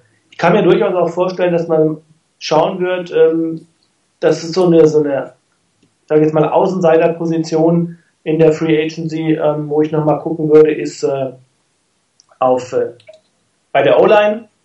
Ähm, vielleicht auch dort nochmal gucken, vielleicht gibt es den einen oder anderen Center, den man noch äh, in die Hinterhand holt, weil man das, sag mal, Experiment mit Kilgore jetzt angeht. Ähm, so eine ähnliche Situation vielleicht, wie man es im letzten Jahr hatte mit, mit Ian Williams und äh, Clem Dorsey so eine, so eine Sache, vielleicht äh, ein Veteran im Hinter, in der Hinterhand und einen, den man vielleicht vorher nicht auf der Uhr hatte als äh, potenziellen Starter mit Kilgore.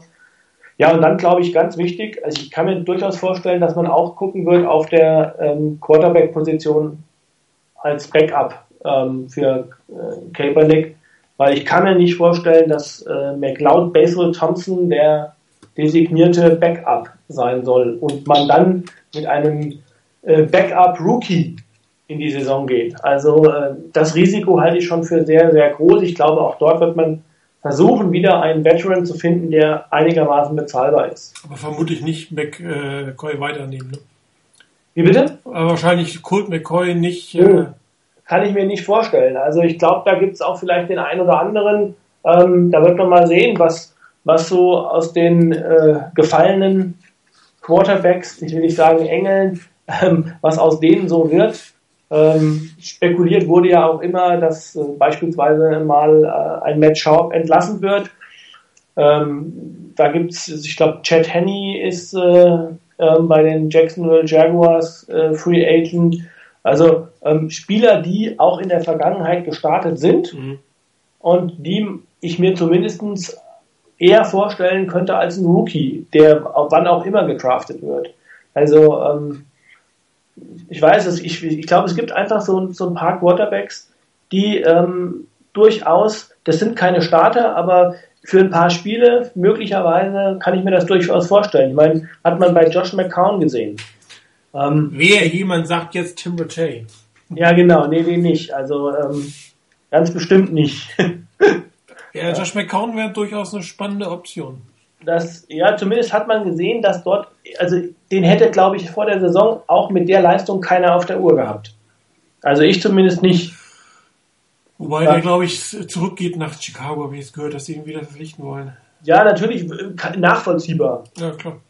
Aber ähm, wie gesagt, sowas, Chad Henney ist bei den Jaguars, ähm, glaube ich, äh, Free Agent werden wir mal gucken müssen. Also ähm, ich weiß nicht, gab es nicht letztes Mal auch, letztes Jahr auch mal dieses etwas seltsame Gerücht, dass die 49ers mal an Josh Freeman interessiert gewesen wären? Ähm, das ist ja auch so ein, so ein ja, aber also da muss ich sagen, ähm, wenn ich mir die Quarterback-Situation der Vikings angucke und äh, da hat er es sechs Wochen lang nicht geschafft, ja, natürlich. Christian Pondert oder Matt Kissel zu verdrängen, dann äh, wird die Entlassung bei den Buccaneers doch nochmal in einem anderen Licht äh, dastehen. Also das, ich hatte mich schon ein Stück weit gewundert, dass er so radikal da ähm, weggeht, aber wenn du dich gegen die Konkurrenz nicht durchsetzt, ist die Frage, ob du tatsächlich ein, ein wertvoller Backup werden kannst. Ich meine, er soll sich ja nicht gegen Kaepernick durchsetzen, aber er muss ja mal in der Lage sein, drei, vier Spiele, also eine Gehirnerschütterung, sag ich jetzt mal, ähm, durchstarten können. Ja, die Frage ist für mich, wo das herkommt. Ich meine, der hat damals als Rookie gar nicht schlecht angefangen. Also ist das eine Frage der Einstellung? Ist das eine Frage der, also der Herangehensweise an das Spiel, ähm, wo er einfach äh, vielleicht ein bisschen übermütig geworden ist? Das sind alles Sachen, ich glaube, die können wir als Fans nur ganz schwer einschätzen. Also ähm, ja, wobei er ja ähm, durchaus unter den äh, vorherigen Head Coaches in äh, Tampa Bay gute Leistung gebracht hat. Ja. Und Greg Schiano vielleicht ja nicht unbedingt der Glücksgriff für einen Head Coach war. Und dass Leslie Frazier in äh, Minnesota jetzt auch nicht gerade das Gelbe vom Ei war, auch das kann natürlich damit eine Rolle spielen. Das ist absolut richtig. Ja, und dann will ich nicht vergessen, ähm, die Backups, die da immer wieder auch gute Leistungen bringen. Ich, ich meine, wir hatten das mit den Eagles ja jahrelang, dass uns die Eagles Backups immer wieder auf den Füßen rumgetreten sind. Ähm, die haben trotzdem die ganze Saisonvorbereitung mit dem Team gemacht, mhm. haben das Playbook in- und auswendig gekannt. Man kann mit denen dann auch vielleicht nicht ganz alle Optionen, aber deutlich viel mehr Optionen, als wenn du einfach irgendwo mitten in der Saison kommst, Playbook noch auswendig lernen musst, das Team vielleicht allgemein nicht gerade top gecoacht ist. Also ich würde das jetzt nicht irgendwie ausschließen, dass man, äh, dass Josh Freeman ein Kandidat für einen Backup-Quarterback ist, nur weil er jetzt sich bei den Vikings äh, nicht durchsetzen konnte. Ich denke, wir, wir sprechen immer noch von den Vikings. Also, ähm, ja. Tönt jetzt hart, aber ist halt so. Ja, das ist, ja, ich meine, klar,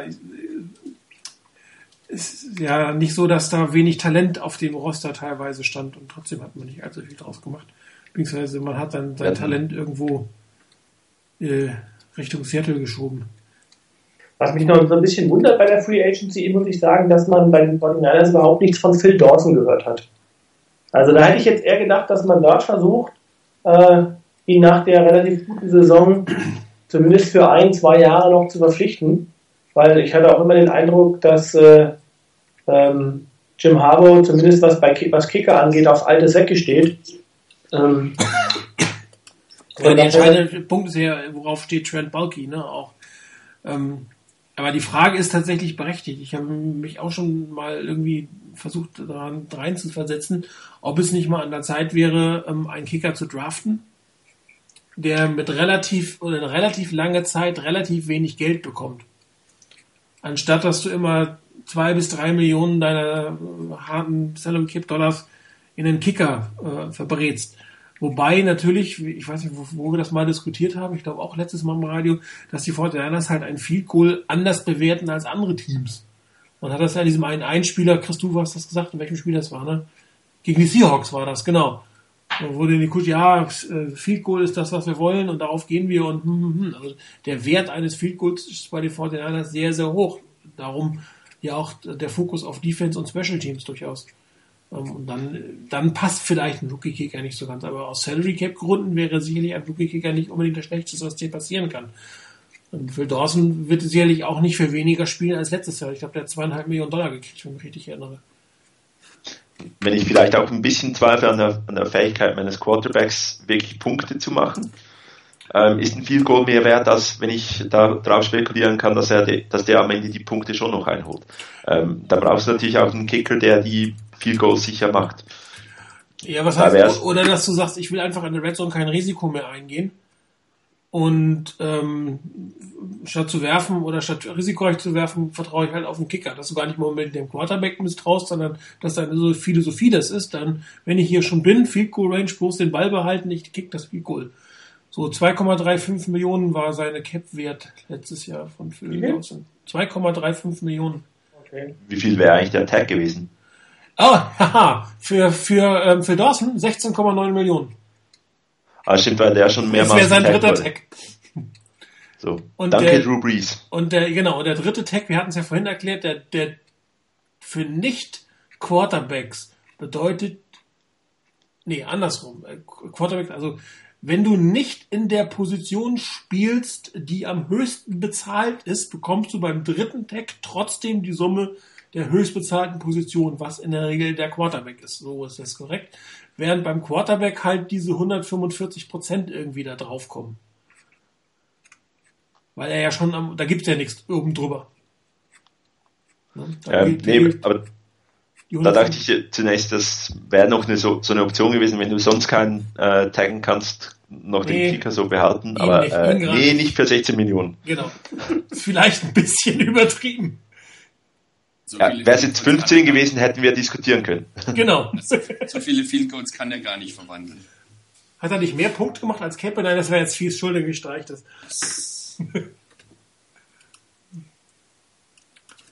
ja. Also von, ja, also, Free ich meine, von der Free Agency erwarte ich mir eigentlich ehrlich gesagt nicht mehr so viel. Zumindest nicht spektakuläres, sondern vielleicht eher so, wie gesagt, im, aus, der, aus der zweiten Reihe etwas. Irgendein Spieler, der euch so am Herzen liegt aus der zweiten Reihe, den ihr euch vorstellen könnt? Spieler aus der zweiten Reihe. Wie wäre es denn mit einem Golden Tate? Der, den würde ich jetzt nicht zur zweiten Reihe zählen. Echt, würdest du ihn als First Rope? Äh also da könnte ich mir gut vorstellen, dass, okay. dass, dass er zumindest ähm, schon noch zu denen zählt, wo man ähm, relativ früh zugreift und dem auch das irgendein Team wird ihm auch entsprechende Dollars bieten. Ich finde, er ist halt ähm, zum einen mal als Receiver, dann als Returner und dann halt einfach auch als äh, also mit dem Ball in der Hand. So ist es so ein, so ein, ähm, ein Percy Harvin, der auch gesund ist. Also von daher. Ja, aber du hast ja selbst gesagt, die Draft-Klasse bei Wide Receiver ist wahnsinnig tief. Wird dann ein, ein Golden Tate, der jetzt ja nicht die, die Zahlen vor dem Herren äh, erzielt hat, da jetzt als, als äh, Top-Tier Wide Receiver bezahlt werden? Würde mich ein Stück weit überraschen. Also, also nicht, nicht, ich glaube nicht Top-Tier. Also ich glaube jetzt nicht, dass, dass er jetzt einen 10 Millionen Dollar Vertrag bekommt. Ja. Das kann ich mir nicht vorstellen. Also 10 Millionen pro Jahr. Ja. Aber ich kann mir schon vorstellen, dass dort, wenn ich mir das so angucke, vielleicht irgendein Team bereit ist, ihm äh, fünf Jahre 25 Millionen oder sowas zu zahlen. Also ein äh, Riley Cooper Geld. Ja, sowas, genau. Und ähm, da könnte ich mir das durchaus auch vorstellen. Ähm, und äh, das auch dann unabhängig von der Draftklasse. Das ist aber noch nicht der Bereich, wo ich sagen würde, ähm, das ist was, wo die 49ers zuschlagen, weil das, glaube ich, einfach noch äh, zu viel ist. Ja, glaube ich, ich auch. Weil sonst könnte es ja sogar... Bei, ja?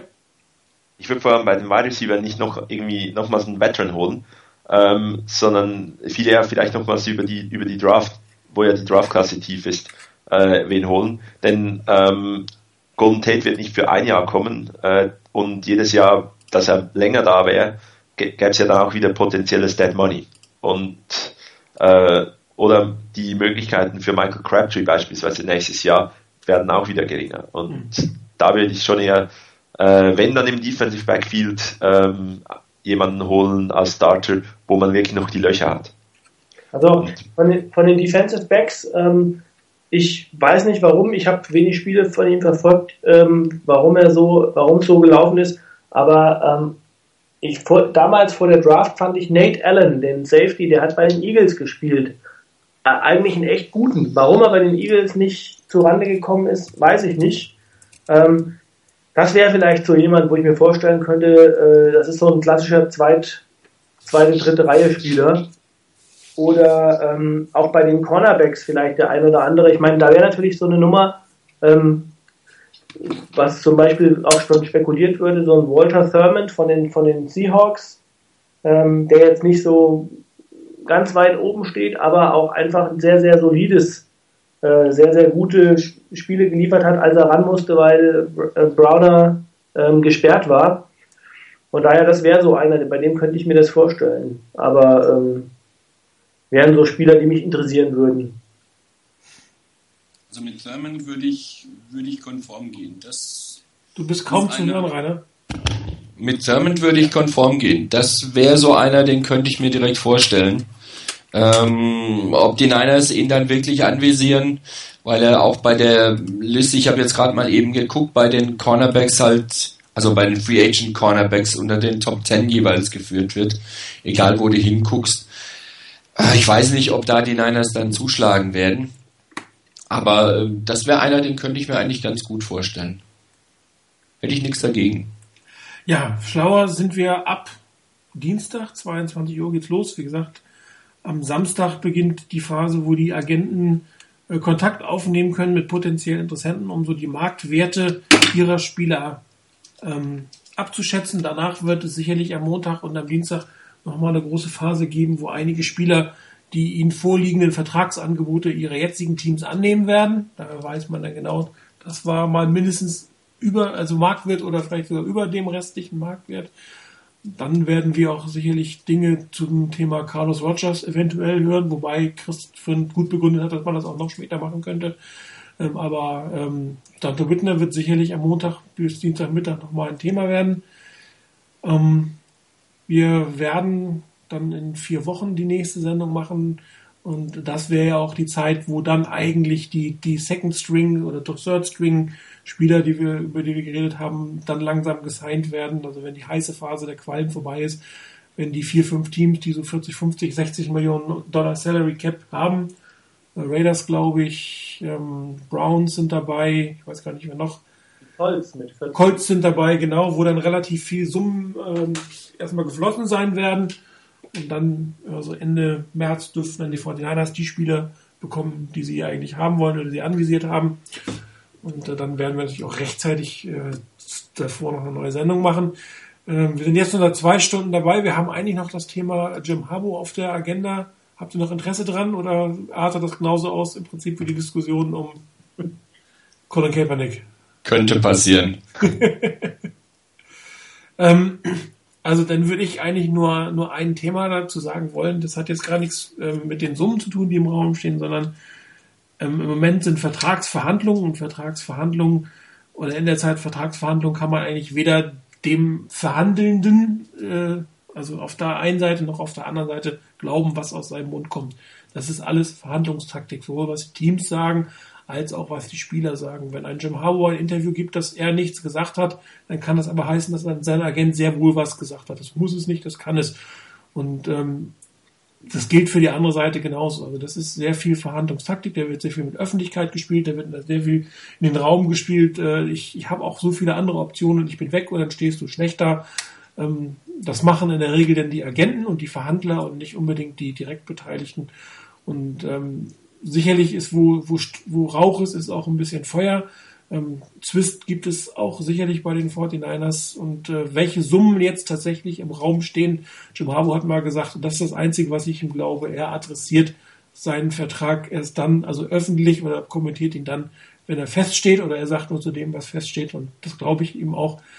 Ähm, daher, solange aus seinem Mund oder aus dem Mund von Trent Balky nicht eine Summe kommt, ist alles andere Spekulation, dass er mehr Geld haben will ist, glaube ich, unbestritten. Dass er mehr Geld verdient, ist auch unbestritten. Ähm, es gibt für mich keinen Grund, warum er weniger verdienen sollte als ein Pete Carroll oder ein Jeff Fisher. Ob er der Bestbezahlte sein muss, die Diskussion würde eh nicht ausarten wie mit Colin Kaepernick. Die würden wir nicht führen wollen. Ähm, es ist sicherlich eine ähm, wichtige Situation. Irgendjemand hat gesagt, äh, saure Gurkenzeit und die haben nichts anderes zu schreiben, ist zum Teil richtig. Auf der anderen Seite, Coaches Verträge werden nun mal um diese Zeit verhandelt. Das macht man nicht unbedingt jetzt irgendwie mitten in der heißen Saison. Das wird auch irgendwann, wenn man sich jetzt nicht einig, werden die auch wieder ad acta gelegt, die Verhandlungen, und werden nächstes Jahr weitergeführt. Und ähm, wenn man sich bis dahin nicht geeinigt hat, wird es ähnliche Dinge wiedergeben nächstes Jahr. Das ist ganz normal. Klar, es ist ein Stück weit saure Gurkenzeit, aber grundsätzlich ist das die Zeit für Verträge von, von Coaches. Und da ist dann auch viel Bewegung drin. Und für die 49ers ist es sicherlich eine nicht ganz unwichtige Entscheidung, wie das gemacht wird. Chris hat es vorhin gesagt, ähm, dass er glaubt, dass die 49ers ein anderes Team wären oder werden, wenn Jim Harbaugh weggeht. Ähm, das wissen wir natürlich auch alle nicht und sicherlich gibt es andere Coaches, die auch ein Team mit diesem Talent steuern können. Ist die Frage, ob sie es genauso schnell, genauso erfolgreich feiern können. Andererseits kann man natürlich diskutieren, auch er hat quasi zweimal das entscheidende Spiel verloren oder dreimal sogar inzwischen das entscheidende Spiel verloren. Ist er ein Coach, der den Super Bowl gewinnt? Das kann nicht jeder. Irgendwo, ich meine, wie viele Teams, die Vikings haben, glaube ich, vier verloren in kürzester Zeit mit dem gleichen Head Coach, oder? Vor ein paar Jahren mal. Also es gibt halt, äh, oder Bill Levy hat vier, Bill Levy? Ja vier ja. hintereinander verloren. Also es gibt halt Coaches, die wirklich gut sind, ihr Team wirklich im aber halt einfach nicht in der Lage sind, warum auch immer, ganz aufs Podest zu steigen. Kann auch reines Pech sein, das weiß man nicht. Ähm, aber es ist halt eine entscheidende Situation für, für die Zukunft der 49ers und ähm, ich persönlich glaube auch, vielleicht frage ich euch gleich auch nochmal, wenn denn Jim Harbaugh geht, dass keiner aus dem jetzigen Staff sein Nachfolger wird. Das ist meine persönliche Meinung. Wie seht ihr das? Ist da Potenzial da? Können die Fortinanders quasi das als Verhandlungstaktik nutzen nach dem Motto, wenn du nicht gehst, wenn du gehst, einer von deinen Kurs wird es übernehmen? Wir haben hier keinen Bruch in der Situation, also ich glaube es nicht. Also zumindest, zumindest wird dann ähm, das, glaube ich schon, es gäbe, es gäbe Potenzial, also ich glaube, das ist ja auch schon angesprochen worden, und, ähm, er hätte auch das Standing Jim Tom Sula, glaube ich schon, aber damit würde für mich natürlich eine eklatante ähm, ähm, ja, eine eklatante Herangehensweise in der Führung natürlich verändert werden, denn Tom Schuler ist ein Defense Coach. Mhm. Und hier, wir haben jetzt seit langer Zeit das, was wir auch vorher immer moniert haben, endlich mal einen Head Coach, der ein Offense-minded Head Coach ist. Und das hat uns ja, glaube ich, auch durchaus gut getan. Und äh, von daher müsste dann natürlich in dem Bereich der Offense auch wiederum äh, eine sehr, sehr starke Persönlichkeit in, der, in dem Coordinator-Bereich da sein, äh, um das quasi dem Defensive Head Coach entgegenzusetzen. Also ich glaube, das würde dann schon mit äh, ziemlichen Umstrukturierungen oder auch einfach äh, bedeuten, dass dann andere Leute da in die Bresche springen müssten. Ob das machbar ist, auch das vermag ich von außen nicht zu sagen. Also ob die Leute da geeignet sind, weil das kann man ja bei Coaches noch viel schlechter äh, sich als Fan eine Meinung bilden, weil man von denen ja so gut wie gar nichts mitbekommt. Also vielleicht mal von den, äh, von den, von den Koordinatoren vielleicht noch, wenn man irgendwie äh, das Gefühl hat, wie die ein Spiel callen, aber ansonsten äh, die äh, Position Coaches, weiß ich nicht. Ähm, ich muss sagen, es gab äh, auch da wiederum eine ganze Menge, ähm, das hat man auch gesehen, äh, in, in der Vergangenheit bei den, bei den 49ers, ziemlich viele gute Assistants, von denen man gar nichts gehört hat, die jetzt bei anderen Teams mittlerweile ähm, Koordinatoren sind, sogar mit Ambitionen hin zu äh, Head Coaching Positions. Ja. Also wenn ich da gehört habe, Adam Gaze beispielsweise bei den, bei den Broncos, äh, war mal bei den 49ers. Ähm, ich weiß nicht, wer es jetzt, glaube ich, ist. Äh, ben McAdoo, glaube ich, bei den Green Bay Packers. Nee, der ist jetzt äh, zu den Giants gegangen, ne? Ja, oder? Nee, andersrum, er ist von den Giants zu den Packers, so rum. Richtig. Ja, und sowas ähm, war auch mal bei den 49ers, glaube ich. Also ähm, da sieht man auch, dass man durchaus äh, gute Assistants, junge Assistants nachziehen kann. Ähm, Ob es da in den Reihen jemand gibt, weiß ich nicht, aber es gibt ja immer noch ähm, David Shaw. Genau, das wäre mein persönlicher, also ich glaube, dass die 49ers dann wieder ähm, nach Norden fahren in diesem Fall, äh, die 15 Meilen und da eine Verhandlung, das wäre das wär mein persönlicher Tipp wenn man sich nicht einigt. Und ich bin mir einfach nicht sicher, ob man sich einigt. Ich bin mir einfach nicht sicher, ob man eine Einigung findet, ähm, weil man auch nicht genau weiß, um welche Summen es im Endeffekt geht. Und ich mir auch durchaus vorstellen können, dass wenn Jim Harbour nächstes Jahr einen Super Bowl gewinnt, dass er quasi sein Ziel erreicht hat und eine nächste Herausforderung braucht. Könnte ich mir auch durchaus vorstellen. Aber das ist, das ist echt Spekulation. Da kann man, das, da wird man nie was genaues sagen können. Das ist, das ist auch das, was mich im Moment so ein bisschen an der Berichterstattung stört.